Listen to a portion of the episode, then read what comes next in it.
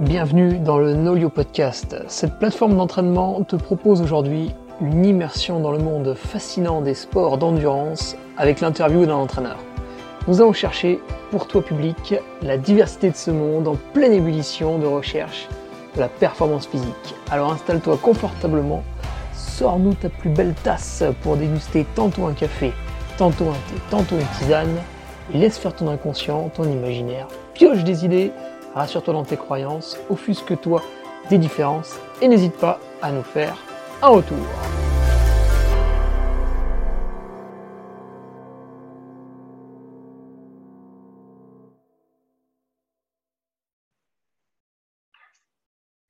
Allez, bonjour à tous, vous êtes sur le Nolio Podcast, c'est l'épisode numéro 18 et aujourd'hui nous entretenons avec notre seconde entraîneuse féminine, Virginie Pointet. Virginie, bonjour. Bonjour. Salut Hugo. Alors Virginie, toi, tu es du côté suisse, ça s'entend un petit peu à ta voix d'ailleurs, et tu es là en tant qu'entraîneuse en cyclisme, c'est bien ça?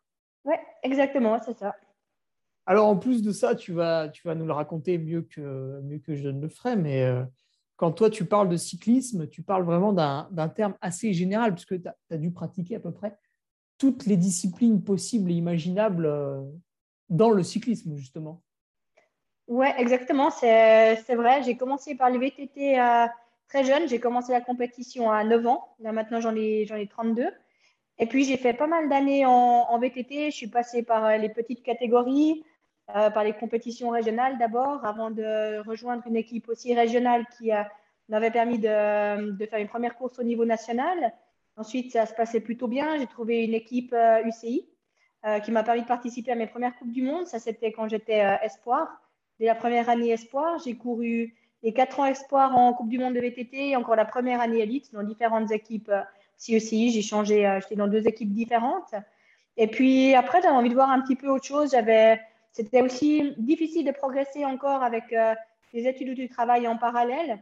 Et puis, je sentais que je stagnais. C'était un petit peu toujours les mêmes courses, toujours les mêmes résultats. Et puis, euh, la motivation commençait un petit peu à, baisser. Donc, euh, par, par, le biais de rencontres, je me suis mise au cyclisme sur piste. Je trouvais que c'était assez sympa et puis que finalement, le, le temps passé à l'entraînement pouvait être assez rentable par rapport aux performances qu'on pouvait obtenir parce que c'est des disciplines, des épreuves qui sont quand même assez courtes. Donc, euh, je me disais que finalement, avec euh, pas une charge d'entraînement de 15-20 heures par semaine, on pouvait arriver à faire des trucs pas mal. C'était un effort qui me plaisait bien aussi. Et euh, ça a assez vite donné le tour. J'ai pu faire aussi des, jolies compétitions internationales avec l'équipe suisse. Et puis deux fois les championnats d'Europe élite aussi en 2015 en Suisse, à la maison. C'était vraiment chouette. Et puis en 2016 à Paris. Et ensuite, j'ai eu un problème de santé, enfin un problème qui arrive à certains cyclistes, qui est une endofibrose de l'artère iliaque. Donc, c'est ah une sorte. ouais, ça commence à savoir un peu plus. Et puis, a pas mal de, cyclistes français qui l'ont eu. Par contre, en Suisse, j'ai trouvé personne qui a eu ce problème, ce qui est assez étrange. Mais euh, donc voilà, c'était diagnostiqué assez vite, ça c'était une chance.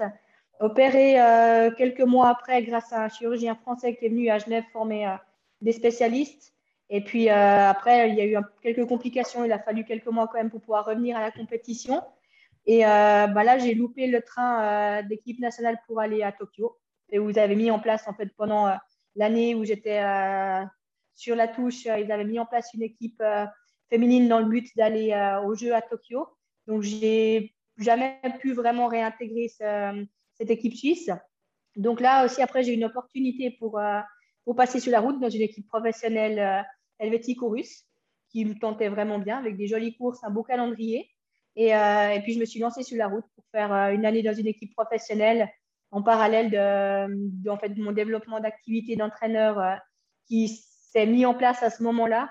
Et puis, vu l'âge que j'avais, les progrès à faire aussi sur la route pour pouvoir obtenir des bons classements sur des Coupes du Monde, sur des manches World Tour, j'ai vite pesé le pour et le contre et privilégié ma pratique d'entraîneur à la fin de la saison. Et puis, maintenant, je roule pour le plaisir sur des cycles sportifs. Ah oui, donc tu es même carrément passé sur les cyclosportives pour encore voir une autre facette euh, du ouais, ça change un peu, c'est vrai. Et oui, il a été parachuté dans un peloton euh, coup Ah, c'est différent. Hein. Ouais, mais le type d'effort aussi, euh, c'est pas du tout l'effort dont j'ai l'habitude. C'est des longues montées, c'est des courses qui font 5, 6, 7 heures suivant lesquelles. c'est ouais, bien différent. Mais j'ai plus croché. Après, on a eu l'opportunité aussi de faire des courses gravel, où finalement, c'est un mix route et VTT qui me plaît beaucoup. Et j'ai quand même plus accroché. Le format est plus intense et plus court et beaucoup plus drôle. Mmh. C'était quoi ton équipe professionnelle en, VTT VTT, j'étais chez bikepark.ch pendant deux ans. Ah oui. C'est une équipe qui n'existe plus, a disparu après les championnats du monde à Champéry en 2011. Et après, j'ai été trois ans chez euh, Felt. Maintenant, c'est euh, JB Brunex Felt, où il y a des très bons cyclistes qui sont passés par là. Il y a Sinafra qui était euh, cycliste là-bas, qui, est, bah, qui fait vice-champion olympique à Tokyo. Ah oui, les trois Suissesses. ouais, c'est impressionnant. Bah, justement, c'était un petit peu ça qui était difficile aussi que le VTT, c'est que le niveau est tellement haut en Suisse que même sur les compétitions UCI qui ont lieu en Suisse, le niveau, c'est un niveau de Coupe du Monde, donc c'est difficile d'avoir des points. Et puis, euh, et puis très difficile. Enfin, c'était des talents euh, incroyables qui vont au jeu et puis qui, euh, qui, obtiennent des résultats, qui sont toutes capables de, de, gagner une Coupe du Monde. Et puis, c'est vrai que pour les autres filles qui seraient satisfaites d'un top 20, top 30 en Coupe du Monde, c'est plus difficile. Donc, mmh. c'est le problème des nations qui sont trop fortes, on peut dire. Ah puis, bah, même, même en VTT masculin, avec les frères Flukiger, avec bah, Ralph Naff, la légende, ouais. Shorter, qui est arrivé après. Ouais. Ouais, non, c'est impressionnant. Frischnecht avant, je ne sais plus comment on prononce, mais. Ouais, c'est juste Frischnecht, ouais. Ouais. C'est vrai que la Suisse, pour le VTT. Alors, par contre, en cyclocross, un peu moins. Peu, ouais, cyclocross, il y en a un qui est bien, là, Kevin Kuhn, qui euh, fait des top 10 en Coupe du Monde 7 ans. Euh, il a été très régulier. je pense qu'il est dans les 10 à la, fin de la saison. Il doit faire 9 au championnat du monde. Ah oui. Et, euh, ouais, solide. C'est souvent le premier non-belge ou non-belge, non-hollandais euh, dans les nations qui suivent. Ouais. Ouais, souvent, il y a un Français, un Allemand bah, ou un Suisse ou un Italien qui fait premier non belge. Ouais, c'est quand même pas mal comme, euh, ouais, comme classement. Ouais. bon, en France, vous êtes pas mal en VTT aussi. Hein. Ouais, c'est comme la Suisse, c'est euh, le VTT, c'était pas mal, pas mal suivi, bah, même au JO. Là. Ouais. comme en Suisse, hein, que ce soit chez les hommes ou chez les dames, il y avait des belles équipes. Euh, et quand tu es passé sur route, là, c'était quelle équipe professionnelle que tu as intégrée? C'était Cogeas Pro Cycling, Pro Cycling Team. Et une équipe où il y a elle est enregistrée à l'UCI en Suisse actuellement. La maintenant, s'appelle Roland Cogeas. Ils ont rajouté un sponsor. Et puis, euh, il y a pas mal de Russes aussi dans cette équipe. Il y a Edwige Kittel qui était avec moi dans cette équipe. Ah oui, oui qui est vraiment, vraiment sympa dans la sélection Rhône-Alpes, elle doit habiter autour de Grenoble, il me semble. Ouais, bah, elle habite Grenoble, justement, ouais. Grenoble. Ouais, Elle, était, elle, est top pied. En fait, j'avais déjà eu des contacts. Euh, c'était marrant, j'étais contente de la retrouver dans l'équipe parce que, en fait, elle m'a beaucoup aidé avec cette histoire d'endofibrose euh, de l'artère iliaque parce qu'elle est passée par la même chose. Ah bon, elle a eu ça aussi elle? Ouais, elle l'a eu en. Quand c'était C'était quand même pas mal avant moi. Ça devait être en 2000, je sais pas, 13-14 peut-être qu'elle a eu ou 14-15 par là. J'ai dû l'avoir 2-3 ans après elle. Et en fait, elle a eu les mêmes galères avec le même chirurgien et les mêmes complications après. Et euh, c'est vrai que des fois, c'est compliqué quand c'est quelque chose qui est déjà très spécial, qu'il faut venir un spécialiste pour ça, et puis qu'en fait, c'est pire après l'opération qu'avant. Euh, ah oui. Et puis que le, c'est pas du tout la faute du chirurgien, c'est une cicatrisation qui s'est, mal faite dans l'artère finalement. Mais euh, bah, le problème, il est difficile à. Je pense que chacun se renvoie la balle. C'est, tout le monde aurait bien voulu que ça fonctionne, mais après, quand ça ne fonctionne pas, ben, il n'y a plus grand monde. Et, euh, et puis pour Edwige, c'était pareil. Elle s'est fait réopérer une deuxième fois à Paris par un autre chirurgien qui a, qui a pu lui sauver son artère. Et puis moi, de mon côté, on a envisagé aussi la piste de reprendre le même chirurgien qu'Edwige grâce à elle. Mais finalement, on a essayé une autre technique à, à Genève qui, euh, qui, a fonctionné. Donc euh, là, c'était vraiment un coup de bol. On n'y croyait pas trop pour la deuxième opération. Mais, mais ça a marché. Ah, on voit passer euh, souvent, hein, enfin souvent, bien une fois ou deux par an, un, cycliste sur Direct Vélo. C'est un peu le, le média d'information du sport amateur. Et régulièrement, chaque année, tu en vois un ou deux qui, qui trouvent ça, l'endofibrose de l'artère. Je pense que c'est plus fréquent qu'on croit, ouais, parce que en fait, ça peut être mille. On pense à mille autres pistes avant ça.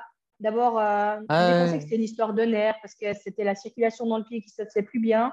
Et puis euh, ensuite, on se pose la question peut-être du positionnement sur le vélo, se dire que j'ai changé quelque chose. Moi, je pensais que j'avais dû serrer trop fort ma chaussure sur une course d'abord, et puis que, que ça avait dû toucher un air, quelque chose. Et puis, euh, ça, après l'ostéo, ça ne passait pas. Après positionnement, on se dit peut-être il y a quelque chose là aussi qui a bougé, ou, euh, vous n'avez pas une position optimale. Et en fait, on tourne pas mal en rond avant un bon moment. Et, euh, et puis, ce n'est pas quelque chose qui vient vraiment du jour au lendemain. Il y a un peu un déclenchement quand même, mais c'est une gêne qui s'installe. Et puis, euh, c'est difficile vraiment d'isoler la cause. Et puis après, on pense que c'est aussi peut-être une tension musculaire qui vient appuyer sur quelque chose. Enfin, il y a mille, mille possibilités avant ça. Et puis, c'est vrai que ce n'est pas quelque chose de très connu. Donc, les médecins, ils ne connaissent pas en général. Et bah, dans mon cas, j'ai eu beaucoup de chance parce que j'ai une connaissance physio qui avait lu ça dans un journal et puis qui, ça avait intéressé. Et puis, il m'avait dit, euh, écoute, vu les symptômes que tu as, ça pourrait être quelque chose comme ça. Et euh, il faut que tu ailles chez ton médecin, il faut que tu lui dises de faire euh, tel type d'IRM, parce qu'il faut plier en fait le genou. Parce qu'au repos, quand il n'y a pas de flexion de la hanche, c'est indécelable. Donc, de faire un ah. IRM du bassin, on voit pratiquement rien. Ah ouais, contre, piégeux. Ouais, justement, c'est super piégeux. Et eh tu fais un IRM, il n'y a rien. Là, tu repars ouais, puis après, ils disent, ouais, bon, c'est dans ta tête. Et puis, il y a une carrière. Ah oui, oui, le fameux. Ouais. Le fameux, c'est dans ta tête. Là, on est sorti de la médecine, là, quand même. Ouais, bah, c'est souvent ça, hein, quand on ne trouve pas forcément la cause et que c'est quelque chose qui est un peu particulier. Mais là, il m'avait bien dit euh, exactement la position qu'il fallait avoir dans l'IRM. Et euh, je me suis dit, bon, on va faire passer ça au médecin parce que de dire ça à des spécialistes, alors qu'il faut que j'ai le genou euh, contre le bassin, mais que ce côté, c'était un peu particulier. Mais mon médecin était vraiment à l'écoute, ce qui était bien. Donc, il a dit, OK, on va faire ça. Ouais. Euh, et, ça a marché. Bah c'est vrai que c'est un peu délicat. Hein. La personne, elle a fait une dizaine d'années d'études et puis toi, tu arrives en lui disant non, mais en fait, on va faire ça, ça et ça. Ouais, bah, c'est délicat. Euh, bah oui, oui, en même temps, il ne peut pas, peut pas tout savoir non plus. Ouais.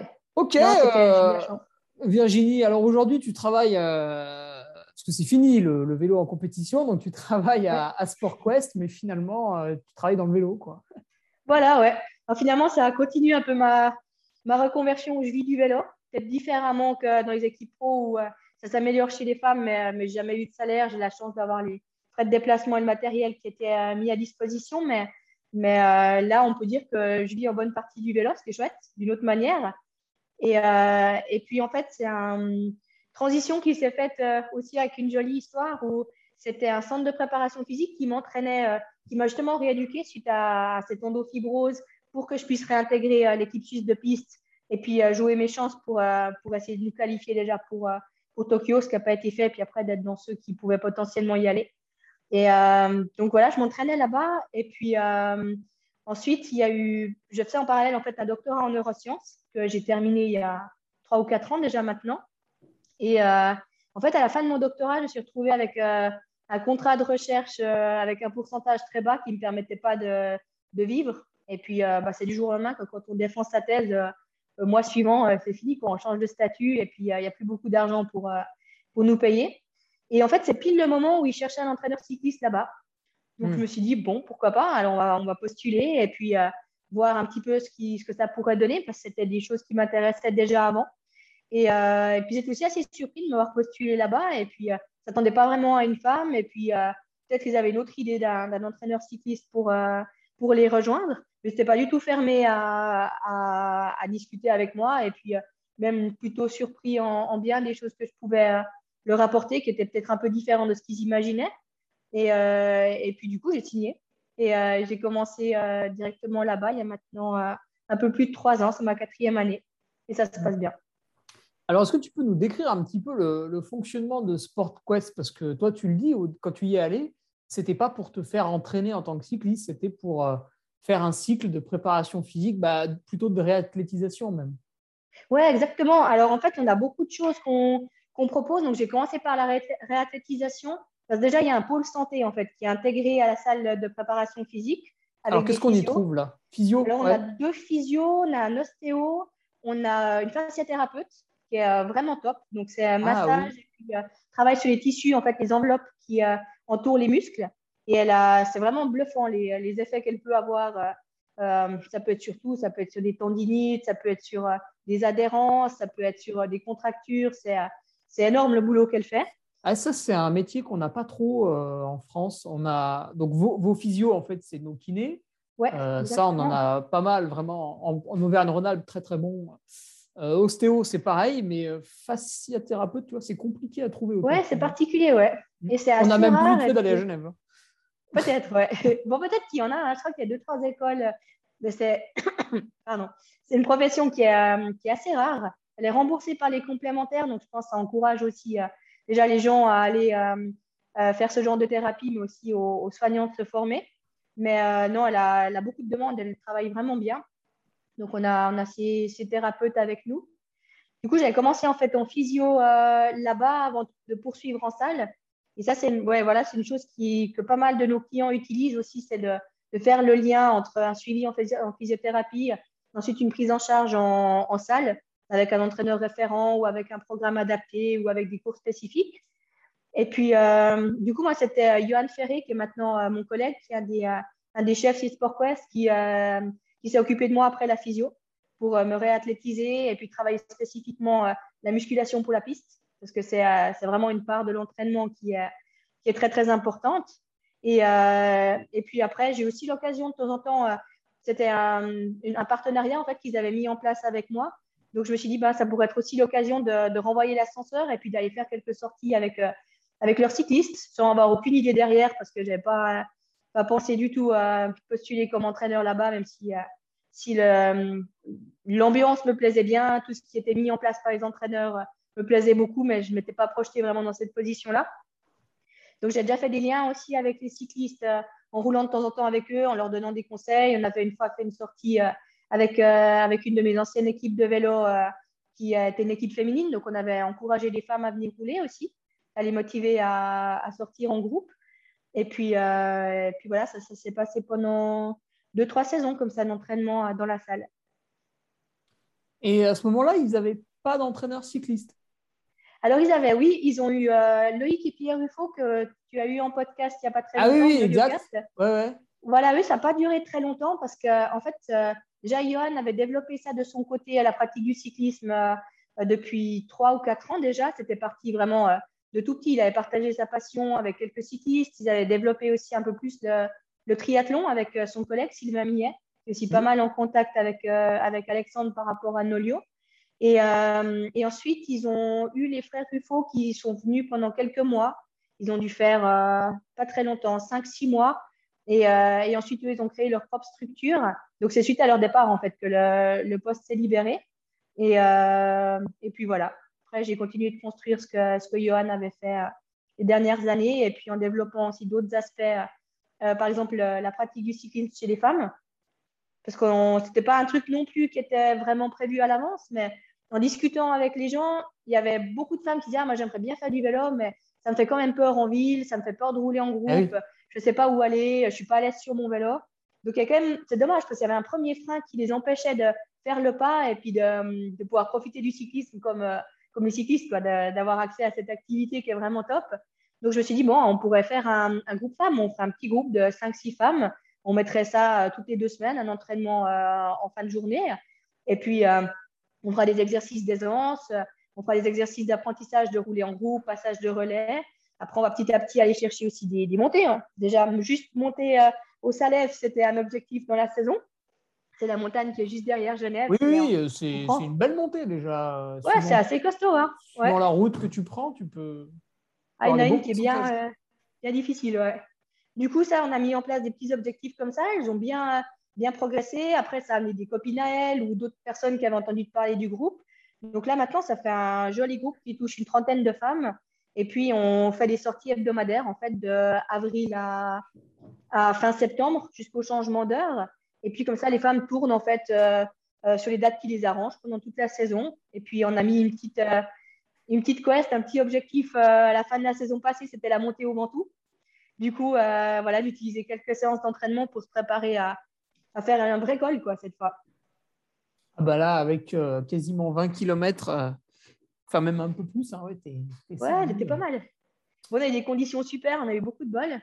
Oui, il faut prendre de la chance au Ventoux, hein, parce que si ah arrive un jour où il y a du vent, bon, c'est quasi foutu ou très dangereux pour la descente, puis alors un jour où il pleut, etc la montée, elle peut être euh, bien différente hein, suivant les conditions que tu as. Oui, c'est sûr. Euh, Virginie, toi, tu es, venue à l'entraînement, mais est-ce que c'était un. Est-ce qu'il y avait déjà une sorte d'intérêt, de curiosité pendant tes années de pratique?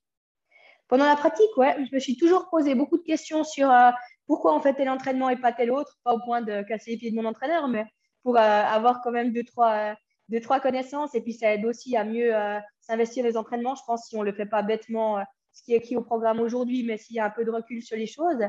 période de forme, période de préparation.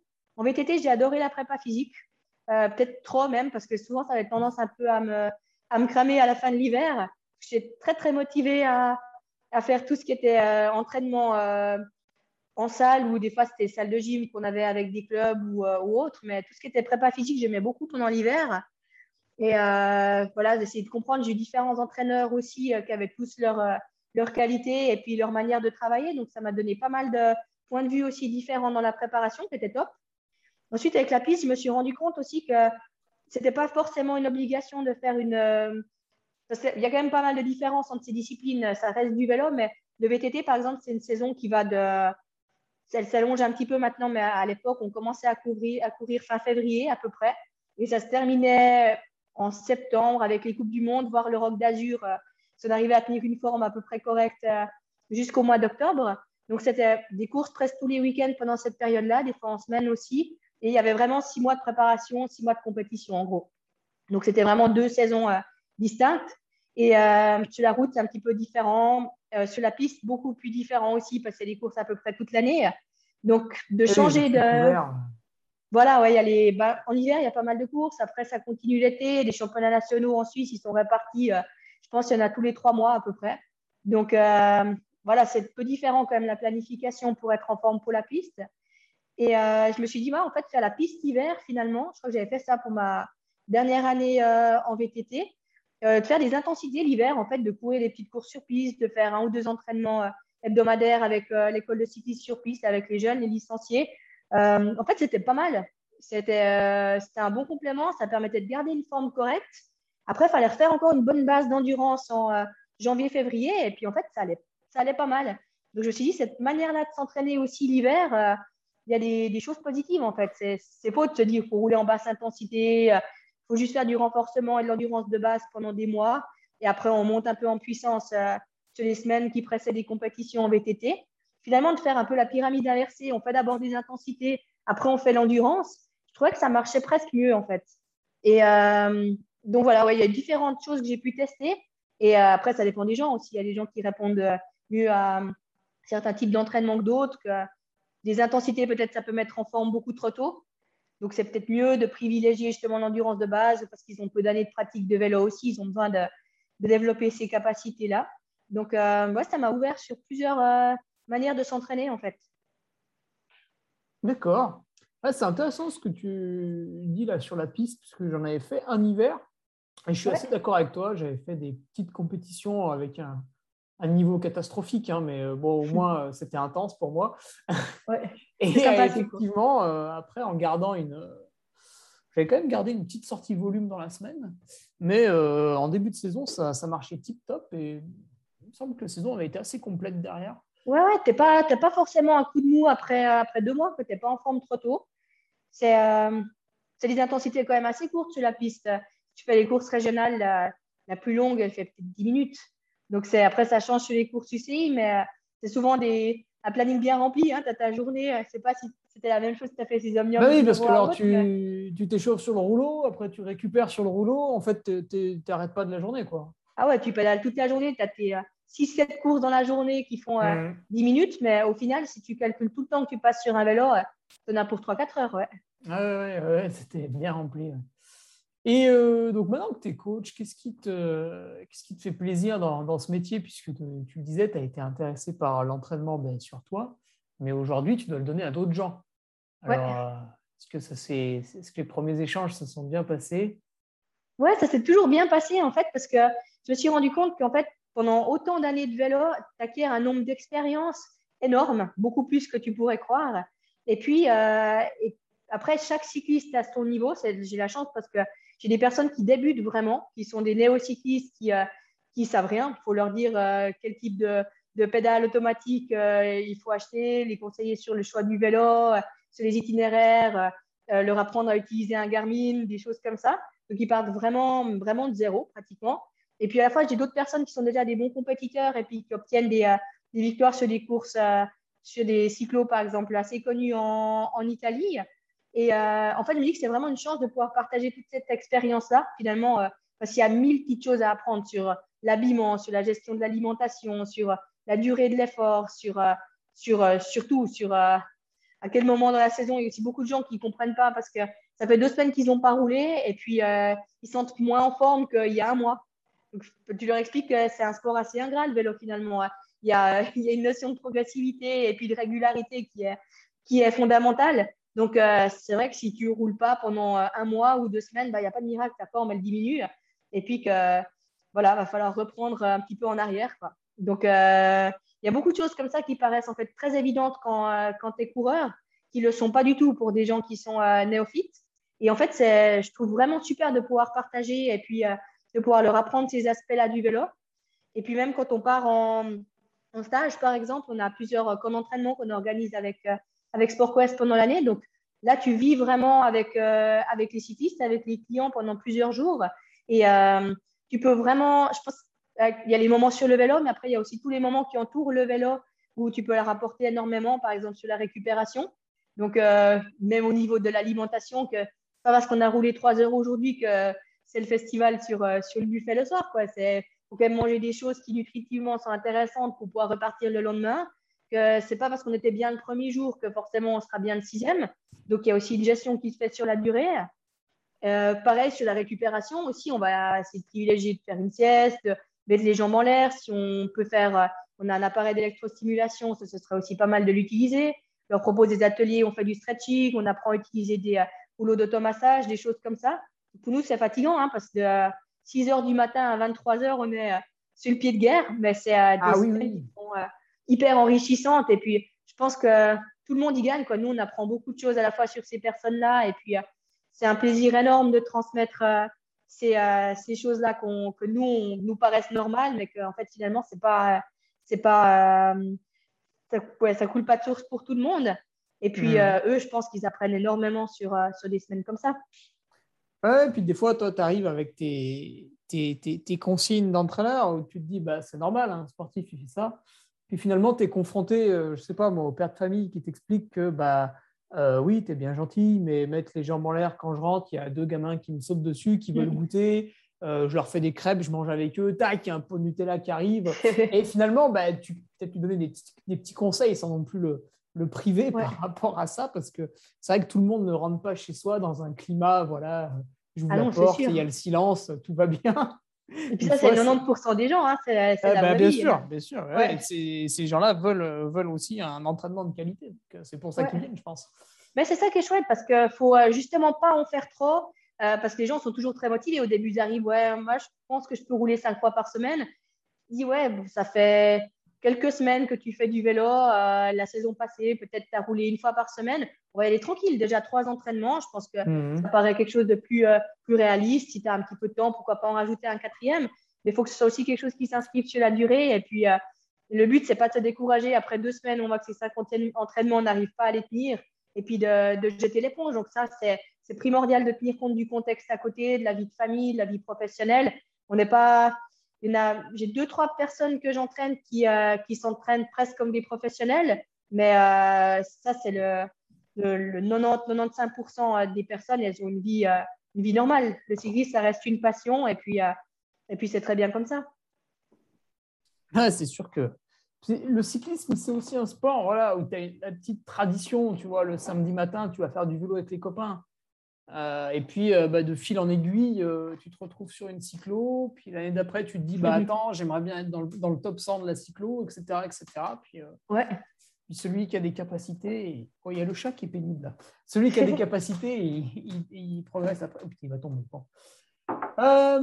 dans, à SportQuest, comment ça se passe en fait? Est-ce que voilà, les gens viennent vers vous? Ou est-ce qu'il y a un petit peu de démarchage? Est-ce que tu choisis de coacher quelqu'un ou voilà, si n'importe qui vient, euh, la porte elle est ouverte et c'est parti. Alors, on est, euh, c'est une salle de préparation physique qui n'est pas limitée seulement au cyclisme. Donc, euh, on a plusieurs activités. On a un groupe trail aussi qui est avec des bons trailers comme des, débutants. On a des activités aussi à ski. Donc, en fait, l'idée, c'est d'utiliser la salle comme un lieu de préparation. Et puis après, il y a des entraîneurs aussi, ben, comme nous pour le vélo, par exemple, avec Johan et Sylvain, mais d'autres collègues aussi pour le trail, pour le ski, qui accompagnent ces personnes-là à l'extérieur aussi. Donc, dans des, ça peut être dans des compétitions, mais à travers des stages, des entraînements hebdomadaires. Et puis après, il y a des personnes qui viennent simplement s'entraîner en salle ou faire les cours collectifs parce que ça leur plaise bien, mais qui ne font pas forcément une activité euh, sportive en particulier, euh, un, sport, euh, un sport spécifique. Donc après, par rapport aux cyclistes, on a beaucoup de choses qu'on peut leur proposer. Donc on a le, un groupe mixte déjà avec un bon niveau. On fait des entraînements physiques et puis techniques, tactiques. On travaille des thématiques de manière hebdomadaire. On fait aussi des longues sorties certains week-ends. Ça, c'est des cyclistes qui roulent bien, qui roulent euh, trois, quatre fois par semaine pendant la saison, qui euh, certains font des cycles sportifs et puis, euh, et puis qui, ouais, qui obtiennent des bons résultats sur ces cycles sportifs. Puis après, on a les groupes un petit peu plus, plus light, on peut dire, avec le groupe femmes qui cherche plutôt une bonne ambiance, à avoir de l'aisance sur le vélo, qui ne tient pas particulièrement à mettre un dossard un jour, mais plutôt à vivre des expériences sympas, des tours qu'ils ne connaissent pas. On a pareil pour les hommes, parce que les hommes étaient un peu jaloux de ce qu'on avait développé pour les femmes. Donc ça, c'est plutôt des personnes plus âgées qui ont envie aussi de rouler euh, euh, plaisir, pas se mettre dans le rouge à chaque montée, d'être aussi plus à l'aise sur le vélo. Souvent, c'est des gens qui sont un petit peu plus âgés ou alors c'est des débutants, des personnes qui reviennent de blessures. Et puis euh, ensuite, il y a d'autres athlètes qui ne roulent pas toujours avec nous, pas forcément avec nous, que je suis à l'entraînement, qui ont leur propre planning d'entraînement, qui font leur compétition. Et puis ça, c'est vraiment un suivi personnalisé et puis qui passe moins par le groupe euh, de cyclistes avec lesquels on roule. Mais après, si un cycliste vient, on va regarder un petit peu euh, son parcours, ses objectifs, si c'est un nouveau cycliste, s'il a des objectifs précis euh, sur des compétitions. Ça va, s'il habite dans la région déjà, parce que ça va être compliqué de rouler avec nous s'il n'habite pas à Genève. Et puis, et puis, en fonction de ça, on, mettra en place ce qui est nécessaire. Si c'est un bon cycliste, comme par exemple Émilie Bottini, je ne sais pas, peut-être il y a des personnes qui ont entendu parler, elle court pour une équipe italienne, elle a une trentaine d'années. Et puis, elle a commencé euh, le vélo parce que ça lui plaisait bien il n'y a pas très, très longtemps. Ça fait 4-5 ans qu'elle qu'elle roule euh, pour le plaisir. Et puis, il y a 2-3 ans, elle voulait un entraîneur pour euh, passer un palier. A une activité professionnelle qui est trop intense. Ça lui laisse du temps pour s'entraîner. Et elle avait vraiment envie de voir ce qu'elle était capable de faire à vélo. Donc, on a mis en place aussi un, un, entraînement régulier, structuré sur sa saison, avec des planifications à, à, travers de courses par rapport à des objectifs. Et puis, elle a fait une jolie première saison avec euh, des victoires sur des cyclos. Elle était plutôt contente. Ensuite, elle a rejoint une équipe italienne pour la saison passée. Là, ils ont couru pas mal de championnats en Italie, dont un qu'elle a remporté. C'était vraiment chouette. Elle a fait la Santini Ventoux aussi. Elle a fini sur le podium. Elle a fait vraiment des, euh, belles courses, une grosse saison. Et euh, bah là, elle repart encore plus motivée et a déjà fait des gros, gros progrès cet hiver. Donc là, elle repart encore plus motivée pour ses, ses, compétitions en Italie et puis en France et, et en Suisse. Et puis voilà, elle s'est vraiment axée compétition. Elle roule de temps en temps en stage avec nous. C'est une femme, donc elle peut rouler aussi avec des hommes qui ont un très bon niveau. Ça attire vers, euh, vers le haut. Et puis euh, après, pour tout ce qui est plus, plus spécifique d'entraînement au quotidien, elle le gère de son côté par rapport à ce que je lui dis de faire. D'accord. Et du coup, tu as, as, deux types euh, d'entraînement possibles en fait à SportQuest l'entraînement en groupe et puis tu as quand même le suivi individualisé. Ouais. ouais, à distance. Oui. Ouais. Euh, puis même qui... des fois, ouais. Ouais, ouais même pour celui qui, aussi avec dire.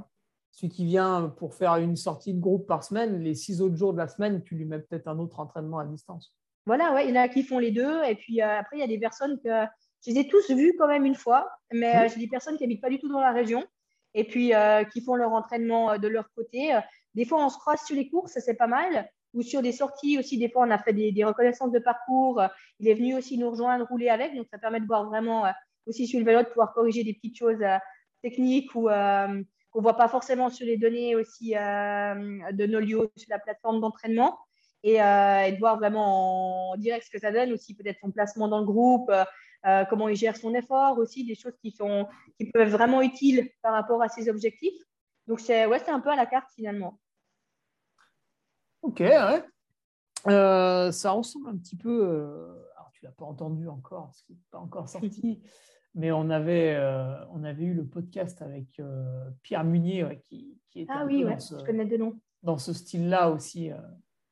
et il était, comme toi, bien, bien dynamique, bien enthousiaste en tout cas. Ouais, j'ai bien une formation. Ouais. D'accord, ouais, bah voilà, comme quoi, hein, le monde est petit. Euh, Virginie, pour rentrer un peu plus dans l'entraînement maintenant, alors, tu le disais, toi, tu fonctionnes avec Nolio, donc j'imagine pour paramétrer les entraînements, mais pour regarder aussi un petit peu la, la charge que tu donnes à tes athlètes, puis bah, celle qui te renvoie hein, une fois que l'entraînement est fait ou, pas fait. Alors du coup, quelle, méthode tu utilises toi pour jauger un petit peu voilà, s'ils sont en forme, s'ils sont trop fatigués, si tu peux y aller, s'il faut freiner un peu? Alors je me base pas mal sur euh, bon, deux choses. Déjà, le, ressenti. J'aime bien quand ils me font un retour quand même. Et après, c'est vrai que je les connais tous assez bien au niveau des pulses, au niveau des zones. On a tous fait des tests aussi pour euh, savoir où ils se situent. Donc il y a déjà le ressenti d'une part euh, qui est en général assez en adéquation avec les, entraînements que j'ai pu leur donner. Et puis ensuite, toutes les, euh, toutes les analyses que je peux faire sur, euh, sur la plateforme, qui est hyper complète, pour être, euh, pour être très honnête. Ce que je regarde en général en premier, c'est la distribution de la puissance et puis de la fréquence cardiaque par zone d'entraînement. Donc là, ça me donne déjà une bonne idée si l'entraînement a été effectué de manière correcte. La répartition dans les différentes zones, si je lui ai demandé de l'endurance et puis que je vois qu'il y a eu euh, un tiers d'endurance et tout le reste, c'était de la zone 3 ou de la zone 4. Ce n'est pas vraiment le but de l'entraînement. Donc, ça, ça me donne vraiment un, premier aperçu qui est, euh, qui est très bien. Ou alors, au contraire, où je vois que je vais donner des exercices seuil ou, euh, ou PMA et puis que je vois que c'était pratiquement constamment de la PMA, voire même de la zone 6. Je me dis, voilà, alors ça veut dire qu'on a peut-être sous-estimé ces zones. Ça serait bien de refaire un test. Ou alors, on peut augmenter un petit peu les, la puissance dans les zones d'entraînement que j'avais ciblées. Donc ça, j'utilise beaucoup. Après, je vais regarder le détail.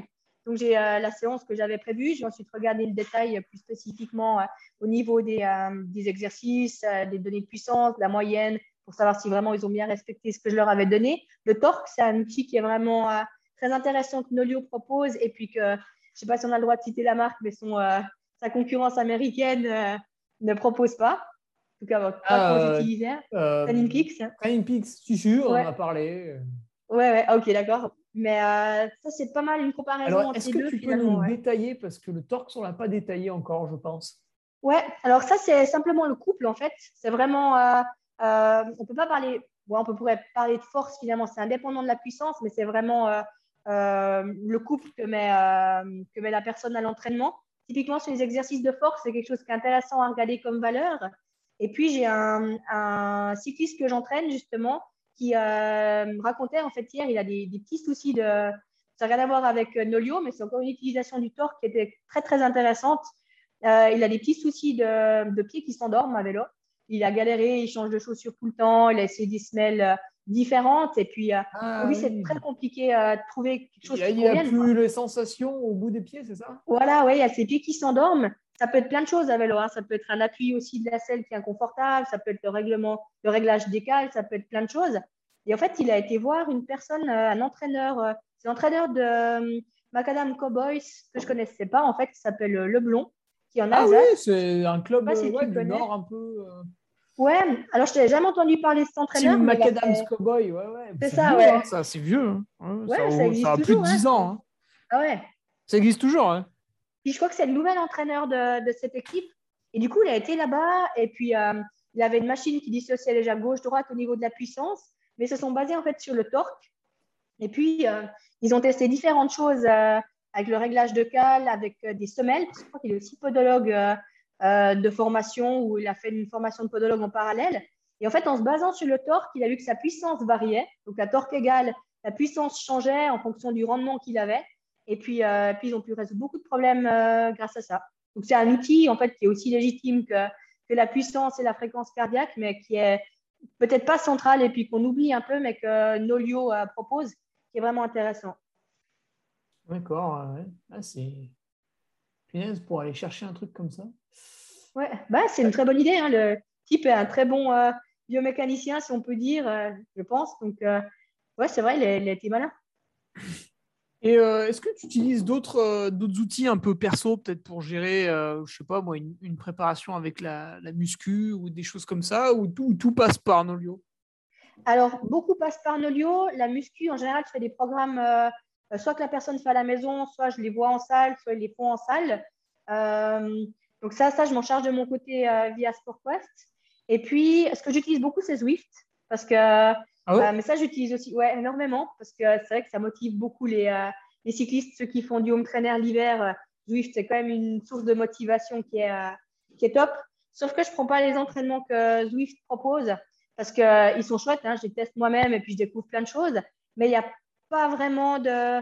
Sauf qu'il y a des, ces programmes de FTP Builder qui sont bons, mais il faut encore le faire au bon moment parce qu'il y a des gens qui le font au mois de décembre et ils ont une forme d'enfer au mois de février, ouais, février-mars.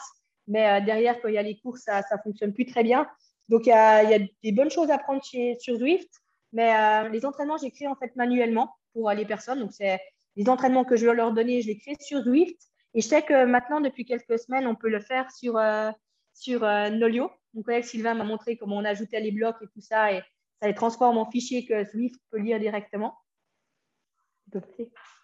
Et, euh, et du coup, ça fait quelques années que je crée les, plusieurs sessions d'entraînement sur Home Trainer sur Zwift pour ceux qui aiment bien. Et, et puis voilà, ils lancent leur programme que je leur fais directement sur Zwift. Puis après, ça se met sur Nolio, donc c'est top. tu vois, c'est ce que j'allais dire pour le, pour le home trainer. Là, moi, je n'utilise pas Zwift, mais par contre, euh, à chaque fois, les entraînements, ils sont bien, bien calibrés avec les petites zones de puissance qui vont bien.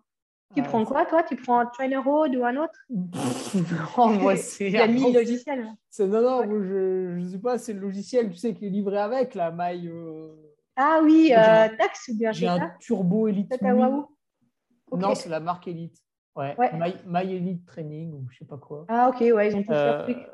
Euh, mais ouais, ouais, c'est vrai qu'après, en fait, je, pourrais passer par Zwift pour, pour plus bon, de Il y a des gens qui accrochent plus que d'autres. Hein. C'est vrai que ces trucs, c'est un peu moins sexy quand euh, mm. ça c'est des blocs qui se dessinent, euh, qui se dessinent sur l'écran et puis pour rester dans la zone. C'est vrai que mm. Zwift, c'est très, très interactif. Puis bon, nous, on fait aussi ça avec nos cyclistes, comme ils sont beaucoup à avoir Zwift on propose des meet-ups, ça s'appelle, c'est des, euh, sorties euh, de groupe en fait. tout le monde est au même endroit, enfin au même endroit non, tout le monde est virtuellement ensemble. voilà.